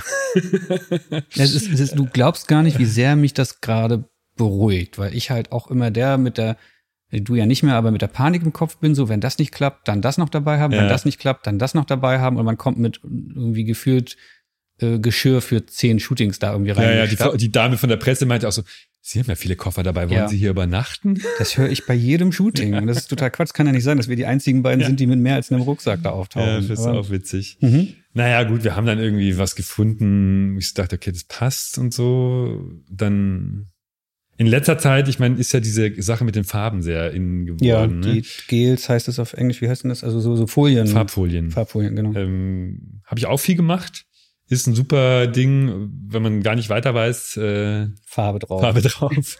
Ich habe mich am Anfang total gegen gewehrt. Ich habe sehr viel für Wired gearbeitet ja. und äh, der, der Axel Lauer, guter Freund von mir, damals Art Director äh, gewesen, äh, kam mit diesen amerikanischen Wired-Ausgaben ums Eck und wollte, dass ich auch da so fotografiere mhm. und so. Und ich gesagt, hey, was soll das denn? Also warum? Ich meine, wo, wo ist der Inhalt? Also egal, sieht das ist digital, aus. sieht geil aus. Passt und so. Und es ist total verrückt. Ich war neulich bei einem Magazin, wo, wo ich, ich, ich kann jetzt nicht sagen, wo ich war, aber ich, wir hatten uns schon mal drüber unterhalten. Ähm, und da haben die Bildredakteure fallen lassen, so wie lange sollen das jetzt noch mit den ganzen mhm. scheiß äh, Farbfolien mhm. weitergehen? Das sieht ja alles gleich aus. Ja. Und aber von außen betrachtet gucke ich mir dein Portfolio an und denke so, ah, soll ich das auch mal versuchen, mal so ausbrechen, mal irgendwas blau den Hintergrund anblitzen ja. oder die Person ins Gesicht einfach einen Grünstich zimmern und irgendwie, um irgendwie aus diesem, wie du meintest, wenn nichts geht, mach Farbe drauf. Ja, also lange Rede, kurzer Sinn. Ich hatte mir vorgenommen, ich mache keine Farbe ja. an dem Tag ich einfach das nicht, nicht wollte. Dachte, nee, es kann jetzt nicht einfach sein, dass ich jetzt jedes Mal, wenn der ein halb attraktiver Politiker ist äh, und die Location scheiße ist, dass ich dann einfach einen farbigen Schatten blitze oder irgend sowas. Mhm. Ähm, Mache ich jetzt nicht. Ich mach's klassisch. Aber dann habe ich, haben wir das so durchgetestet und dann habe ich so gedacht, fuck, aber das, was dann dabei rauskommt, ist einfach Corporate-Fotografie in so einem Setting. Da hast du einen genau. Typen im Anzug vor einer, weiß, vor einer weißen Wand oder einem weißen Vorhang oder einem Stahl, Glasbau, whatever. Was willst du da machen? Das wird langweilig. Ja, also ähm, ich habe es aber durchgezogen und habe es dann gemacht und so. Und ähm, warum hast du es? Warum, warum? Du hast es ja geahnt, dass es vielleicht nicht geil ist. Ja, aber warum weil ich es einfach nicht wollte. Ich wollte es einfach nicht. Ich habe gedacht, nee, das kann. Ich muss mir Du wolltest dich nicht selber zitieren zum 100. Nee, ich wollte es nicht nochmal machen. Ich dachte Ja. einfach, nee. Also ich habe, weil der letzte Job für die Zeit, da war ich Steinmeier fotografiert, das habe ich auch mit Farbe gemacht. Da hat es aber einen inhaltlichen Bezug, weil ich ihn einfach in den Farben der Europafahne angeblitzt habe, weil es um den Europawahlkampf das, ging. warum das Bild so blau ist. mit ja, und so blau-gelb einfach. Ja, das, ja, ja. Der Clou war eigentlich, ich wollte ihm, wir schweifen ständig ab, ich wollte ihm eigentlich so eine kleine Europafahne in die Hand drücken. Das wär, Hm. Dann wäre es nach halt, dann wäre es halt witzig Hm. gewesen. Ich habe den Fehler begangen, die Pressefrau vorher zu fragen und die hat es mir unter Nee. Strafe verboten. Ich kenne das, ja. ähm, und ich hatte dann auf gut Deutsch äh, nicht die Eier, äh, den Steinmeier trotzdem zu fragen, Hm. weil ich bin mir sicher, er hätte es gemacht, weil Klar. er ähm, entspannt ist. Das ist dem egal. Also er hätte es gemacht. Egal, habe ich nicht gemacht, aber okay, da dachte ich so, okay, da hat die Farbe einen inhaltlichen Bezug. Man kann es ja auch manchmal hinkriegen, dass es dann auch inhaltlich passt, dann finde ich es auch super. Äh, ansonsten kann man schon machen, aber ist halt manchmal ein bisschen lame. Deswegen habe ich gesagt, nein, ich mach's nicht. Und äh, die Bilder sind okay geworden, äh, finde ich jetzt so. Ähm, aber es ist jetzt nicht so ein Knaller irgendwie dabei. Hm. Wes weshalb bei mir dann gleich wieder diese alte Rolle rauskommt. Oh Gott, oh Gott. Ich kann ja gar nicht. Das, ich kann es nicht und das war's jetzt. Und die hassen mich, die sagen, geben mir kein Feedback. Äh, das wird nichts mehr. Wie viele Tage wartest du jetzt schon? Ähm, ähm, wann habe ich den denn fotografiert? Lass mich mal kurz den Kalender. Ich glaube, ihn hab, achso, warte mal, ich habe ihn ja nach. Was ist denn jetzt? Heute ist Mittwoch. Heute ist Mittwoch. Eine Woche. Viel. Wann warst du bei der Zeit? Am Freitag, ne? Jetzt, da muss, das muss ich jetzt piepen, wo ich war. Ach so, Aber- also darf ich nicht sagen, darfst du Nee, nicht sagen, äh, stimmt. am Freitag, genau. Ah ja, mhm. ja, ja, dann warte ich halt eine Woche. Das ist ziemlich viel. Also Ja. Bildredakteure, die zuhören, und ich versuche auch gerade so ein bisschen zu erreichen, dass auch mehr Bildredakteure das sich hier anhören, äh, indem ich so teilweise schicke, den Podcast. Ähm, Leute, lasst uns nicht so hängen. Ja. Es gibt interne redaktionelle Abläufe. Wir wissen, ihr müsst das nochmal mit der Artdirektion besprechen. Ein Artikel wird geschoben. Aber gebt den Fotografen Feedback. Aber man muss das auch nicht mit der Artdirektion besprechen, weil ehrlich gesagt hat ein Bildredakteur auch eine Meinung. Äh, und der kann Klar. mir auch seine persönliche Meinung sagen. Und wenn er es nicht gut findet, kann er mir das auch sagen und das ist total okay. Und mir ist es lieber, er sagt einfach gleich, es, ist so, es gefällt ihm nicht so gut oder, oder was ihm nicht gefällt oder was auch immer, als dass ich dann so Hängepartie, ich habe den, ja gut, ist egal, es führt jetzt zu weit, aber ähm, finde es einfach schon notwendig, dass Ja. man Feedback gibt. Ja. Also Mir- egal, ob es jetzt positiv oder negativ Mir ist. fällt auch gerade auf, wir müssen es gar nicht piepen. Das war ja sogar öffentlich, dass ich mit einem Ja, hattest ja Kollegen, mit, gepostet, Daniel ne? Hofer, genau, wir waren bei der Zeit und haben dort viel über Miteinander gesprochen und wie eigentlich beide Seiten besser miteinander umgehen können und was können wir besser machen, dass die besser mit uns arbeiten können, was können die besser machen, dass wir besser mit ihnen arbeiten können. Und das war auch einer von mehreren Punkten, die wir da angesprochen haben, so Feedback und auch ehrliches Feedback zulassen. Und die wollen von den Fotografen gerne hören, wenn was nicht gut lief. Wir trauen uns manchmal nicht zu sagen, ehrlich gesagt, happy bin ich nicht. Ja. Wie, wie machst du das, wenn du der Meinung bist, zum Beispiel jetzt in dem Fall, naja, geil war nicht, sagst du dann, Ich habe, was habe ich geschrieben? Ja, weil gut, es war so, es ging, kurz vorher ging es noch darum, ob sie mir ein Briefing schicken, ähm, mit Moods oder so, oder was sie gerne haben wollen. Und so. Mhm. Ich bin da immer total offen, weil ich finde wie gesagt, ich bin, was das angeht, äh, totaler Teamplayer und ich finde, ähm, Fotos können nur besser werden, wenn mehr Leute irgendwie äh, einen Input geben, ob man das dann umsetzt am Ende oder nicht. Aber irgendwie ähm, ist es immer gut, einfach drüber zu reden, was man machen will und was man Mhm. haben will. Also, weil es einfach das Ding am Laufen hält. Ähm, und äh, was war die Frage? wie du damit umgehst, wenn du das Gefühl hast, ich habe zwar alles gegeben, aber geil ist nicht geworden, weil ich habe so, dann immer genau. diese, diese ewige Frage, sag ich jetzt, also gebe ich mit den Bildern gleich die Info mit, ich bin nicht so happy, weil, oder muss ich mir eher so 90er Jahre Auftreten angewöhnen, äh, stolze Brust, Kreuz Nee, das habe ich nie gemacht. Ich war immer, Und ich, sagen, war- also ich habe meine Zweifel auch immer transportiert eigentlich. Ähm, und in dem Fall ähm, kam halt das Briefing zurück. Sie wollen mir kein Briefing geben, sie wollen sich überraschen lassen. Na geil. Ähm, ich soll sie überraschen. So. Es kann ja gut sein, schlecht sein. Okay.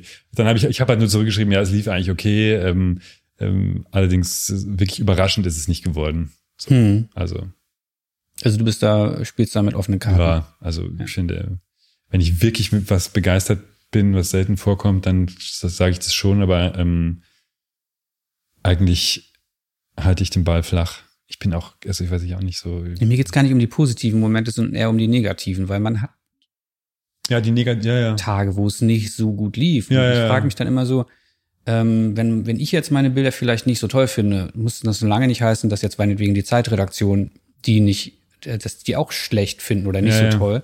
Und wenn ich das jetzt schon mit, mit transportiere, dann haben die ja gar keine Chance mehr, sie äh, unabhängig nochmal zu bewerten und vielleicht zu sagen, ah, da sehen wir einen Schatz, den würden wir, wenn wir den so layouten, dann ist das doch eine geile Arbeit vielleicht. Dann gibt man gleich mit, ist nicht geil geworden. Die haben gar keine Chance mehr. Ja, das stimmt. Das ist natürlich schwierig, ähm, weil ähm, man ist ja selber viel involvierter in das Ganze und alles drumrum, deine Gefühlslage mhm. und so weiter, ist ja erstmal uninteressant für die, ne? Also, ähm, die, die sehen die Bilder ja voll unvoreingenommen und insofern auch erstmal positiv. Deswegen, ja, ich habe das auch nicht mehr so intensiv gemacht, dieses erstmal eine negative Stimmung verbreiten, mhm. damit es dann positiv rauskommt am Ende. Ist ein bisschen weniger geworden. Okay. Ähm, harter Themenwechsel. Woher nimmst du deine Kreativität? Du hast ja gerade gesagt, Briefings sind toll. Du findest es gut, wenn irgendwie möglichst viele Leute mitreden, wo ich du sagst, nee, entsetzt bin, wenn ich das höre. Genau. Also, nee, ich mag den Austausch, mag ich gerne. Also ich finde, ich finde schon, ich finde, einen guten Bildredakteur macht schon auch aus, dass man sich äh, drüber unterhalten kann, wie man das umsetzt oder was ja, man zu zweit. Ja. Genau, also konstruktiv. Ja, aber wenn dann auch noch der Redakteur ist, das stimmt natürlich nicht. Nee. Ja. Möglichst viele würde ich äh, streichen wir wieder raus. Okay, gut. Puh. nee, aber durchaus ein Austausch einfach, also nicht, mhm. nicht alleine. Ähm, Inspiration, wo nehme ich Inspiration her, war die Frage. Ja. Filme. Also du hast eben schon von der Berlinale erzählt. Ja, also Filme, Filme. eigentlich war es immer, ich hatte immer, also ich könnte, wenn mich immer Leute gefragt haben, was mein meine Vorbild, Fotografenvorbild. Das wäre die nächste Frage gewesen. Und wüsste ich gar nicht. Wirklich. Aber Regisseure kann ich dir diese ganze Liste aufzählen. Also die Namen würden dir jetzt wahrscheinlich nicht einfallen wegen des schlechten Namensgedächtnisses. Bei den Regisseuren? Dort Oder? die kann ich mir merken. Okay. Äh, Welche sind's? Also, keine Ahnung, es ist wie so Klassiker. Also ich finde so, äh, Antonioni ist so einer meiner absoluten Favorites, Michelangelo Antonioni. Ich zucke die Schultern. Ja, also kenn mich Film, den du auch kennst, ist Blow Up, aber den, ja, den mag ich eigentlich gar nicht so. Mhm. Ähm, Kubrick, Stanley Kubrick, total äh, Favorite. Ähm, ja, jetzt hackt's schon wieder, ne? und, und konkret auf ein Shooting bezogen, wenn die Zeit jetzt sich anruft und sagt, wir hätten gern den Steinmeier dort fotografiert und du hast vielleicht sogar noch ganz großzügig die Info bekommen, es geht um Europa. Ja. So, also ich erzähle dann immer, ich sitze mich dann irgendwie hin und blätter Bildbände und google den Typen stundenlang und lese Artikel, um irgendwie auf eine Idee zu kommen. Wie mhm. machst du das? Mache ich eigentlich ganz ähnlich. Also ich äh, Bildbände blättern mache ich eigentlich nicht mehr. Ähm, hatten wir vorhin, ich will mich nicht mehr so vergleichen mhm. mit anderen. Mhm. Ähm, mh, mm, aber es kommt schon auch vor, eher so Bildideen zu finden. Also mittlerweile äh, gucke ich tatsächlich auch ab und zu mal auf Instagram, weil es praktisch ist, einfach so ein Schlagwort einzugeben. Wirklich? ja. Ach, das ist das ist eine schöne Idee. Ja. Ähm, da gibst du denn bei Steinmeier das Schlagwort ja, aber ich, Europe ich guck mir oder? tatsächlich äh, ähm, viele Artikel an und äh, im Idealfall, was, was sehr gut ist, äh, Videos zu gucken von mhm. den Leuten, dass man einfach sieht, wie die Körpersprache ist. Wie verhält sich jemand vor der Kamera? Wie, mhm. ist, wie ist der so? Das äh, kann man schon mal viel äh, rausnehmen, was dann direkt hilft beim beim Fotografieren, finde ich. Also, wobei das ja weniger Inspiration jetzt ist, sondern mehr so Vorbereitung einfach. Die Artikel lesen, äh, genau da kann man äh, unter Umständen auf jeden Fall ähm, dann was rausziehen. Ähm, aber so konkrete Inspiration jetzt, wie ich jetzt ein Bild gestalte oder so, das äh, hole ich mir jetzt eigentlich nicht mehr so vor den Jobs oder so. Ich habe das so in der Zeit, wo ich hier nach Berlin kam und so, da habe ich das exzessiv gemacht, habe ich mir auch selber so Moodboards gemacht vorher mhm. und so, mir so Sachen rausgesucht, in welche Richtung das jetzt gehen soll. Ähm, durchaus. Also Sachen lesen, Bescheid wissen über die Leute, die man fotografiert, ist auf jeden Fall sehr wichtig, finde ich. Und den Rest dann vor Ort auf dich zukommen lassen. Ja, weil ich meine, es ist natürlich auch,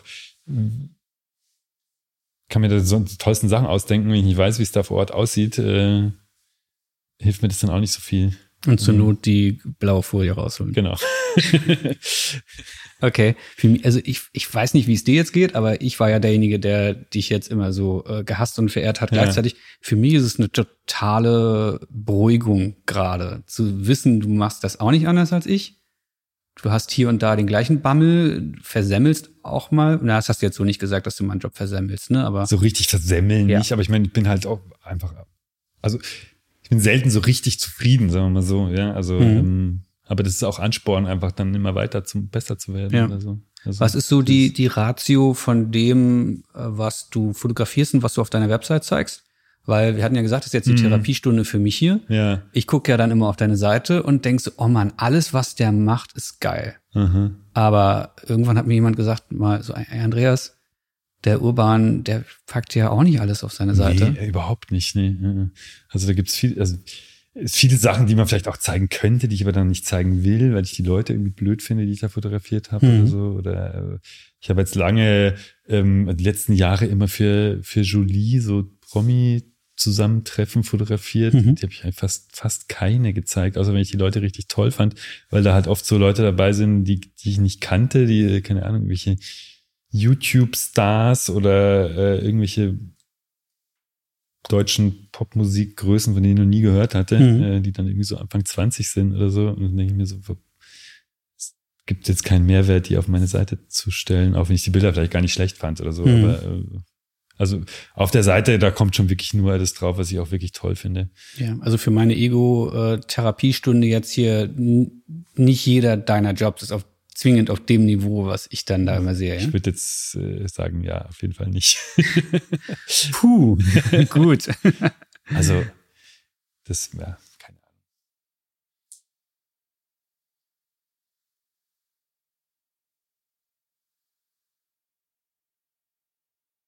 Ich, ich Was steht denn da noch bei dir? Was Ich habe noch da ganz viele Fragen. Ich Ach so, war- ja, wusste ja. gerade nicht, du hast gerade so versonnen zur Seite Ich habe gerade einfach nur so abwägen, weil ich überlege, ob, das, ob man das so sagen kann, dass es auf dem Niveau, also nicht auf dem Niveau, ja, nee, doch, also keine Ahnung. Dass jetzt Leute denken, ich mache für andere schlechtere Arbeit. Ich hänge mich natürlich überall auch rein, ne? Also, Das hat keiner angezweifelt, ja.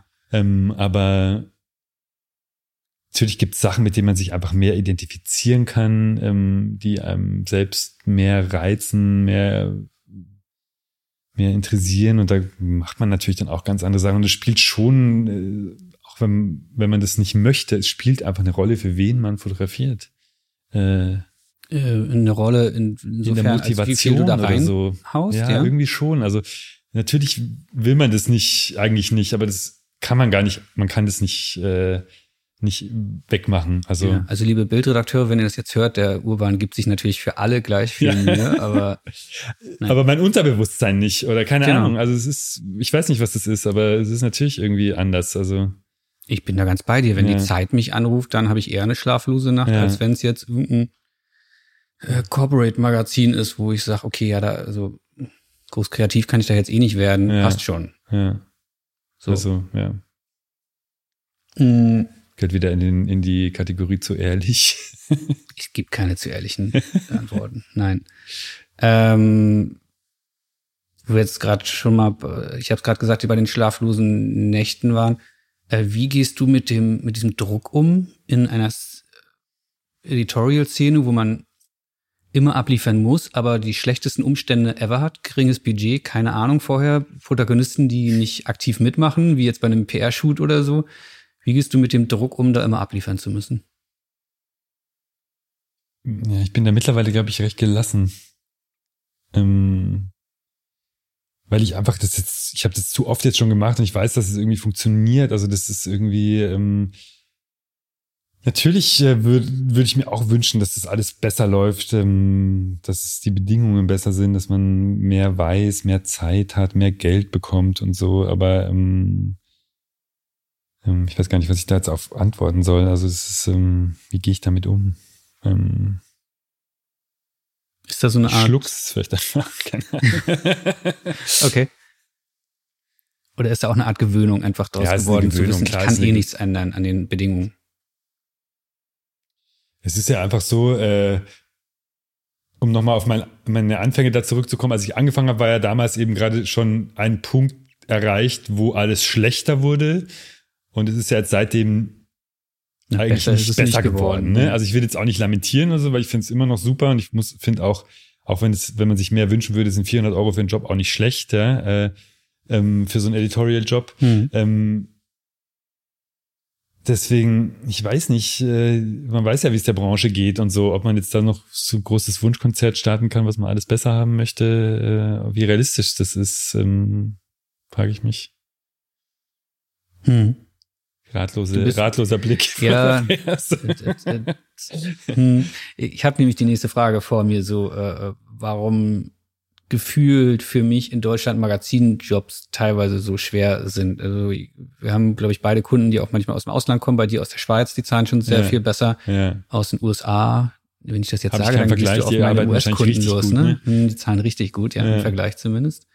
Ähm, und da ist aber aus den USA zum Beispiel bei den Jobs viel für bessere Vorbereitung, bessere Briefings, bessere, besseres, äh, äh, bessere Bezahlung Ja. und am Ende sogar ein besseres Layout. Das ist ein bisschen ist mit der Schweiz auch ähnlich. Also muss ich sagen, also viele Bildredakteure ähm, könnten sich da irgendwie ein Vorbild nehmen an einigen Schweizer Bildredakteuren.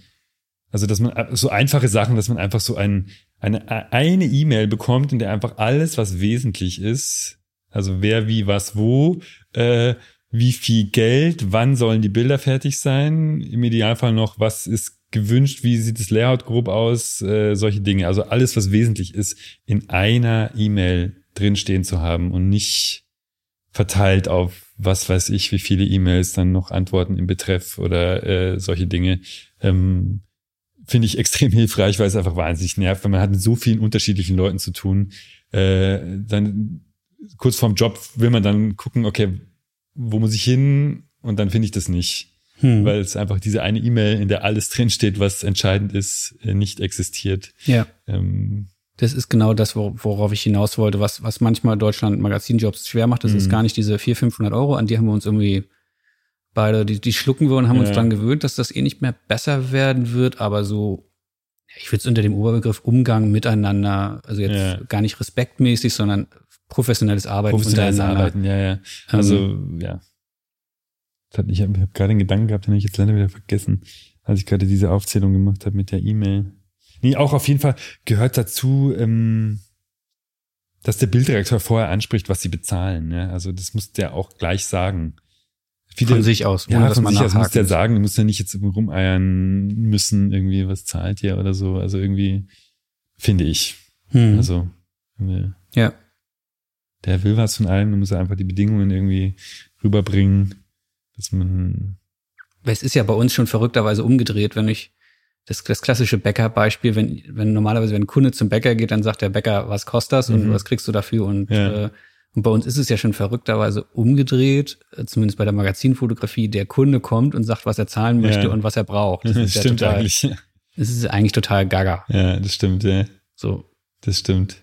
Aber das läuft bei dir auch nicht anders als bei mir und den anderen vielen Kollegen, mit denen ich mich schon drüber unterhalten habe. Ja, ja, nee, nee, also es ist ein bisschen besser geworden, so gewisse Sachen wie, ich muss jetzt nicht mehr über ein Assi rumdiskutieren und Mhm. so, weil die einfach wissen, dass ich Licht habe und Licht brauche, um das machen zu können, was ich machen will.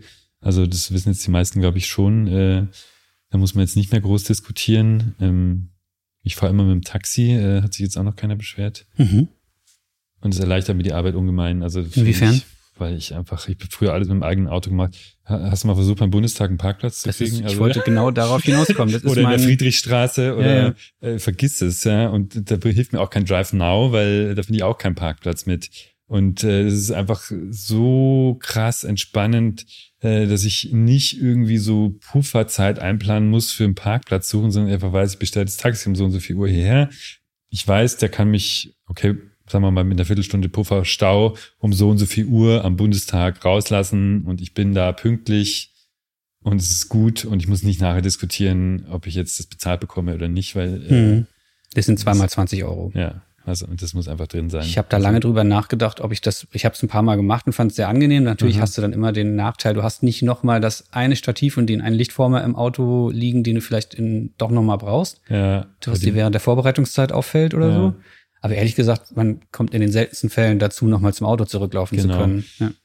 Also hab, ich hatte auch früher, als ich im eigenen Auto war, habe ich noch viel mehr Zeug dabei gehabt. Ne? Da bin ich nicht mit zwei Lampen los und hatte auf jeden Fall vier dabei und Hm. so und äh, hatte so einen Wagen, wo ich das alles rumgeschoben habe. Das habe ich alles eingedampft. Das äh, wird weniger und äh, ich äh, nach so Jobs wie diesen Roger Water Jobs, wo ich alleine war, bin ich auch ähm, immer öfter versucht, äh, Sachen ganz alleine zu machen. Kenne ich. Man kommt zu einer besseren Beziehung mit Ja. den Protagonisten Mhm. auf jeden Fall, Ja. weil man Es ist nicht ganz so viel Bohai genau. rundrum.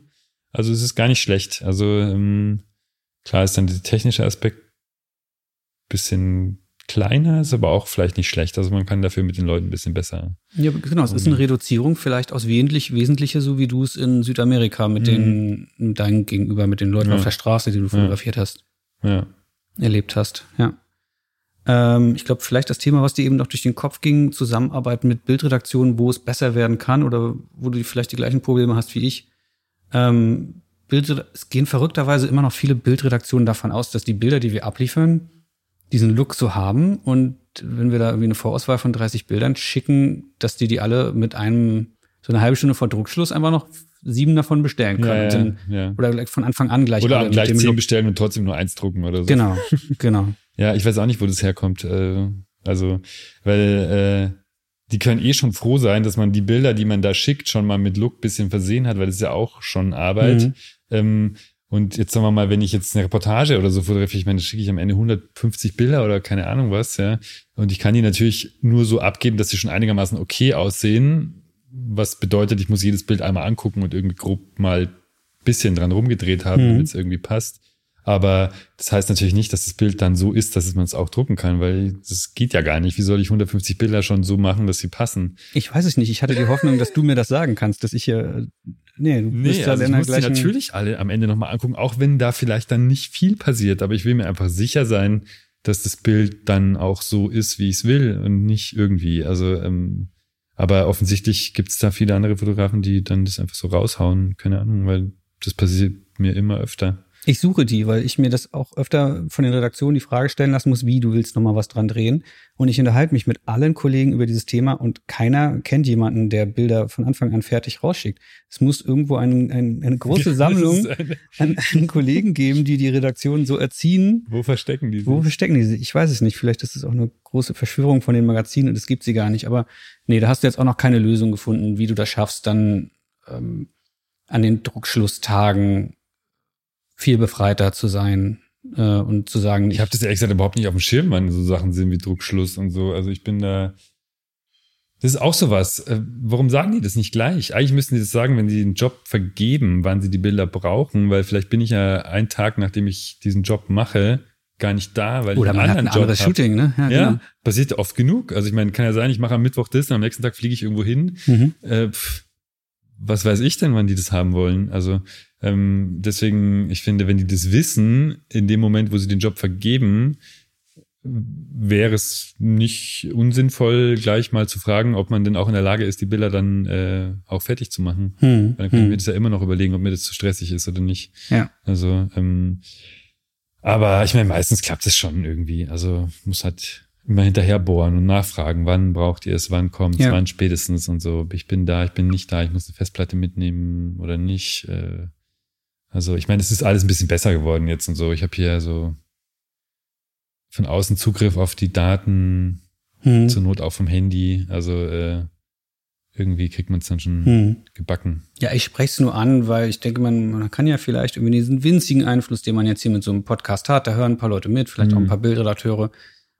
Ich finde es immer sinnvoll, beide Seiten zu zeigen und beide können vielleicht ein bisschen was voneinander lernen. Und dann in meiner idealen Welt haben wir dann, wir Fotografen in einem halben Jahr alle irgendwie nur noch tolle Briefing-PDFs Ja, und können genau. viel entspannter arbeiten. Ja, also ich meine, man lachst kommt schon, das wird kommt nicht ja schon irgendwie passieren. klar, aber klar, so ist es immer gut, ein bisschen dran zu arbeiten, was man besser machen könnte. Mhm. Mhm. Du hast jetzt gesagt, du machst schon mehr Corporate inzwischen. Ja. äh, investierst du bei den Editorials, für die ich dich da jetzt so äh, äh, bewundere, ist ein zu starkes Wort, aber Mhm. ähm, die ich so abfeier, investierst du teilweise Geld oder sagst du, nee, wenn kein Assi bezahlt wird, gut, das Problem hast du jetzt nicht mehr oder Mhm. kein Licht bezahlt oder irgendwie die extra Bildbearbeitung, sagst du manchmal, na, das ist für mich, für mein Portfolio wichtig, dass ich jetzt in den Roger Waters nochmal 100 Euro oder 200 Euro reinstecke, Ja. da, um vielleicht an, woanders die Werbejobs dann zu kriegen mit diesem Portfoliostück? ja, das mache ich schon. Also Mhm.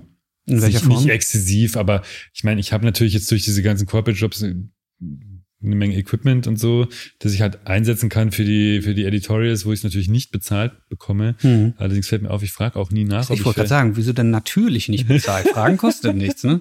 Aber Das stimmt, ja, ja. ich weiß, worauf du hinaus willst. Ja, ähm, aber ähm, so, was schon vorkommt, dass ich, wenn's, wenn ich es wirklich nicht schaffe, einen Assistenten zu kriegen, was wirklich nicht mehr so oft vorkommt, dass ich dann doch einen mitnehme. Also den einfach selber bezahle, Hm. wenn ich das Gefühl habe, äh, das ist mir wichtig. Das schneiden wir jetzt raus, das darf kein Darf Bildredakteur keiner jemals wissen, hören. Ja, ja. Nein, das ist natürlich drin, aber Naja, gut, ich meine, ja, ich hatte halt auch lange was heißt lange, aber auch öfter mal Praktikanten für längere Zeit und so, also die ich auch bezahlt habe, die dann eh da sind, ja, also und dann nehme ich die natürlich mit. Hm. Also Wo siehst du die Magazinfotografie? Ich reite jetzt die ganze Zeit auf diesem Magazin rum, weil Ja, es ein ja. spannenderes Thema als jetzt Corporate. ja, stimmt, ja, Äh, wobei das gar nicht mehr so, aber es spielt Ja. schon auch eine Rolle, ja. Aber wo siehst du die in fünf Jahren? Die Magazine, boah, Mhm. das ist eine echt eine gute Frage. Keine Ahnung, es ist ja wirklich alles möglich, ne? Große Wundertüte. Ähm, manchmal macht man sich schon ein bisschen Sorgen. Ich meine, die einzigen, denen es echt gut geht, ist, jetzt, ist die Zeit, glaube ich, ne? Die äh, steigende Auflagen haben alle anderen. Äh, weiß ich jetzt nicht. Also, ich habe äh, so richtig gutes Gefühl habe ich da jetzt nicht, ehrlich gesagt. Weil äh, wir haben jetzt viel die ganze Zeit über, über Editorial gesprochen, aber ich finde es viel krasser eigentlich, was im Corporate-Bereich gerade abgeht, weil da nähern sich ja die Honorare gerade dem äh, diesen 500 Euro Magazinjobs an. Magazinjobs Ja. an und das geht finde ich halt gar nicht. Ja? Also äh, da sage ich wirklich immer Nein, aber ähm, weiß ich nicht, wo das irgendwann aufhören soll. Ne? Wenn wenn es wenn das Magazinthema wirklich noch kleiner werden sollte, dann wird ja dieser Corporate-Bereich wichtiger, dann gibt es ja auch immer mehr Leute. Das heißt, tendenziell sinken die Honorare da Mhm. einfach auch immer weiter, bis es irgendwann das gleiche Niveau erreicht hat, dass man dann auch für 350 Euro, also ich habe auch schon Anfragen hier bekommen von Berliner Agenturen, 500 Euro Magazin, Sparkasse Potsdam oder so. Hm. Also Ich finde es gut, dass du da ganz klar Nein sagst, weil ich sagte auch Nein. Also es kann nicht sein, dass man, ähm, ich bin da ganz offen, dass man irgendwie für DB Mobil oder die Lufthansa, Lufthansa Magazin, das Gruner und Jada argumentiert, äh, das machen wir doch hier bei uns jetzt in-house. Das ist irgendwie, das ist doch auch Editorial, während Ja, man vor fünf ist Jahren dann noch seine Frechheit. 1500 Euro oder so gekriegt hat. das für mich ist echt das, eine Frechheit. für mich ist das Corporate. Das Ja. ist ein für Firmen arbeiten. Siehst du auch so. Ja. Ja. Also, entschuldige mal. Also, Lufthansa ist, ist eine der größten, teuersten deutschen Firmen überhaupt. Äh, Nur weil Gruner und Jahr so doof ist, sich dieses Magazin, das Magazin wie eine Pauschale macht, ja.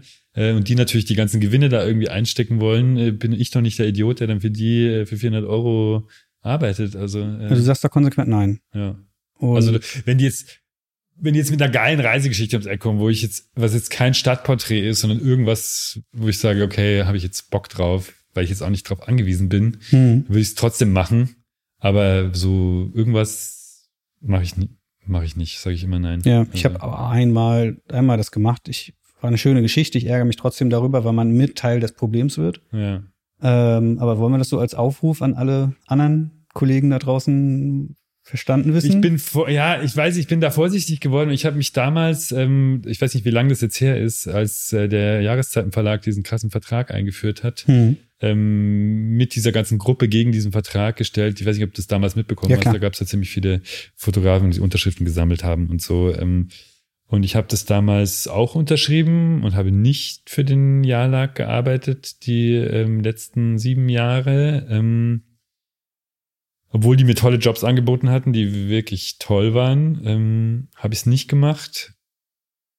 Aber worum es da ja hauptsächlich ging, ist diese Syndication-Sache gewesen. da ging ne? es darum, dass man die Rechte an den Bildern quasi abgibt. Genau. Ähm, und im Nachhinein muss ich sagen, ich bin so schlecht, was Syndication angeht, weil ich einfach meiste Zeit die, also weil mir einfach die Zeit fehlt und weil ich zu faul bin. Ähm, Lass mein- das nicht Peter hören. ja, der weiß das auch. Die, Deine die sagen, rufen mich auch ständig an und sagen, schick doch jetzt endlich mal Bilder und so. Hm. Und ich immer so, ja, ja, ja. Und dann mache ich es doch nicht. Ähm, dass ich mir nicht sicher bin, ob das so gut war, diesen Vertrag nicht zu unterschreiben, weil die, die ja immerhin höhere Honorare gezahlt haben als alle anderen. Ähm, und äh, ich glaube, äh, weil irgendwann habe ich dann für die gearbeitet, das ist jetzt gar nicht so lange her, vor drei Jahren oder so, da habe ich dann Interior-Sachen gemacht für Mhm. das Architektur und Wohnen. Und ich fand es super. Ich fand die Arbeitsbedingungen super. Ich fand, die haben äh, gutes Geld bezahlt für das, was sie da gemacht haben. Und äh, die Syndication ist mir egal bei diesen Sachen, weil ich werde ich sowieso nicht verkaufen können oder nicht verkaufen. Hm. Ähm, Wütende Mails von Kollegen in drei, zwei. Ja, jetzt kommen Eins. ganz viele. Ja, okay, ist, aber ich habe es war keine Ahnung. Also äh, deswegen, ich kann es auch total verstehen, wenn jemand am Anfang ist und sagt, ich, ich mache diesen Job für die Sparkasse Potsdam für 500 Euro, auch wenn er eigentlich sagen müsste, er macht's nicht. Also meine Assis haben das auch gemacht, ähm, obwohl ich gesagt habe, ja, kannst du eigentlich nicht machen, aber ja, was willst du tun? Also Hm. äh, Womit da bin ich bin nicht so, mehr so idealistisch, was das angeht. Ja. Äh, Ist ja auch okay, das Ja. so, so zu äußern. Ja. Kann ich jetzt so, so, so, so auf dich du drücken hättest jetzt wollen? gerne gehabt. dass natürlich. Man, ja, ich weiß, ja. Also ich, ich bin da auch hin und her gerissen. Natürlich würde ich auch gerne sagen, ja, mach das, aber ich, ich sehe auch, dass man auch in Situationen kommt, wo man es vielleicht äh, machen muss. Also es ist wie immer auch hier nicht schwarz, nicht weiß. Es Nee, gibt also Momente und Situationen dazwischen, wo man vielleicht manchmal sagt, okay, es ist viel zu schlimm bezahlt, aber es ist die DB Mobil und das ist eine für spannende die habe ich ja auch viel gearbeitet Ja. ne? und ich habe denen auch, glaube ich, viel zu verdanken. Also ähm, weil das einfach ein Heft ist, die riesen Reichweite haben. Ich weiß aber auch, dass ich jetzt ich schon lange nicht mehr für die gearbeitet. Die hatten auch irgendwann noch mal einen Redakteurswechsel ähm, und ich hatte von irgendwem gehört, dass sie die Honorare noch mal runtergesetzt haben. Ich Mhm. weiß nicht, wie das jetzt, was da der Stand Ich ist. weiß es gerade. leider überhaupt nicht mehr aus dem Kopf, was es Ähm, war bei mir, aber Und äh, berauschend war es nicht, kann ich dir sagen. hast du, für, hast du jetzt kürzlich für die Ja, gearbeitet? vor oder? einem vor Dreivierteljahr her. Ich wurde mir So nach Frankfurt geschickt oder? und habe dort ausgestopfte Tiere Ach fotografiert. so, was okay, so eine. Reportagesache. Mhm. Genau, also so, so, aber geblitzt und ausgeleuchtet Mhm. und äh, das ist, weil ich habe schon mal eine freie Arbeit in die Richtung gemacht und das hat der Redakteur gesehen und gedacht, okay, dann kann der da an diese Arbeit quasi Ah, okay. da fortsetzen und das dachte ich irgendwie so, hey, cool, ich kann meine freie Arbeit fortsetzen, ich werde dafür trotzdem bezahlt und trotzdem ist es mir jetzt peinlich, sozusagen hier öffentlich im Podcast zu sagen, ja, ich habe zu den DB Mobilbedingungen gearbeitet. Ja, aber hm, Ja, Also, ich meine schon mal, SZ-Magazin zahlt auch nicht gut, ne? Also die zahlen auch schlechter, als sie früher gezahlt haben. ja, aber Äh, es steckt kein, kein riesiger Konzern dahinter. Ja, okay, ja, wir waren bei Corporate, schneiden wir raus. Genau. Aber müssen wir nicht weiter drum Ja, ja, ja. rumreiten. Ich wollte mal kurz fragen, wie du es da hältst. Und ich finde es ganz schön, dann das, was du zuerst gesagt hast. So natürlich versuche ich das nicht mitzumachen und Ausnahmen bestätigen die Regel. Ja, genau. Also wenn ich auf was Bock hab, dann mache ich's trotzdem. Okay. Ähm, wir, wir kommen zum Ende. Hast du Lust, du hast jetzt gesagt, du hast Kinder, Frau, alles hier so in Berlin, du bist ja, Ja. relativ sesshaft geworden. Aber ich habe das Gefühl, dass das Magazin-Business hast du ja durchgespielt. Kann man das Außer so das sagen? Zeitmagazin. Außer das Zeitmagazin. Liebes Zeitmagazin, ruf doch mal den Urban genau. an. Ähm, aber würdest du sagen, hast du durchgespielt, oder? Ja, gibt immer noch Ja. welche, wo ich, für die ich nicht gearbeitet habe. Ja, aber du hast jetzt fürs SZ-Magazin Ja, fotografiert, also du hast Merkel ist- vor der Kamera ich hab gehabt, Gefühl, diese ja, großen ja. Sachen Also, irgendwie ja. sind durch, ne? Ja. Hast du vor, da nochmal eine, eine internationale Karriere nochmal ranzuhängen irgendwann? Hm, Eigentlich nicht. Ne? Ich bin eigentlich sehr zufrieden so, aber vielleicht sollte ich's machen. Ich weiß es auch nicht. Vielleicht inspirierst du mich jetzt dazu. Äh, Ja, Ko Kollegen sagen halt sehr oft so, naja, es gibt halt nur einen bestimmten Level, den man in Deutschland erreichen will. Und wenn man dann wirklich nochmal den nächsten Level schaffen will, dann muss man halt den, den Martin Schöller-Move machen oder den Marco Grob-Move und irgendwie Ja. nach New York gehen oder nach LA und sagen, so, einmal Next Step bitte. ich glaube, das kann ich ausschließen für mich. Ja? Ja. Ähm, vielleicht bin ich zu bequem. Ich find's völlig okay zu sagen, ey, sorry, ich habe Familie und es läuft gerade ganz gut und ich habe vieles geschafft und äh, Ja, also eben, also weiß ich nicht. Ähm, ich finde, ich fühle mich hier wirklich sehr wohl. Ich würde nicht, ich will hier nicht weg. Äh, mh, abgesehen davon ist es wirklich so ein Schritt mit der Familie zu machen. Das ist, hätte ich früher machen müssen, wenn dann, glaube ich. Mhm. Also ähm, klar, ich habe das immer, ich weiß, ich habe das immer, ich habe das immer selber auch gesagt. Ich hab gesagt, ja, wenn ich würde, ich, ich war, es sind ja viele Leute auch, die ich kenne, auch mit denen ich studiert habe, direkt nach der Fotoschule so ins Ausland gegangen, heißt London, Mailand, Hm. New York und so. Und ich habe mir gedacht, ja, warum eigentlich? Ist das so schlau? Ich meine, ich kenn, du bist, du bist niemand, ich kenne niemand. Ähm, ist es, kann man das wirklich schaffen, so von null da sich hochzuarbeiten, ist echt ein krasser Weg. Ich habe gedacht, okay, ich habe hier ein Netzwerk, ich kenne hier Leute, ähm, mh, ich will erstmal hier was machen und ist es nicht viel besser, dann zu gehen, so wie was du gesagt hast, ne? Aber Ja. irgendwie habe ich darüber nie mehr nachgedacht, dann, weil es irgendwie, weil ich es so schön finde, eigentlich hier zu arbeiten. Und äh, finde dann auch so etwas wie eine Sprachbarriere und so, ist eigentlich auch nochmal irgendwie ein Hindernis. Gerade so Ich- in Porträts, ne? Also, dass man so, ich weiß nicht, ob mir das dann gelingen würde, auf Englisch so abzuspacken äh, oder so irgendwie Leute motiviert zu kriegen wie ein Steinmeier. Äh, keine Ahnung, weiß ich nicht. Jetzt wollte ich eigentlich das an der Stelle beenden. Jetzt hast du nochmal das Wort also abspacken benutzt. Ist das so Teil deiner Technik, dich selber zum Affen zu machen vor den Leuten und zu sagen, scheiß drauf, ich kriege mein Ergebnis dadurch?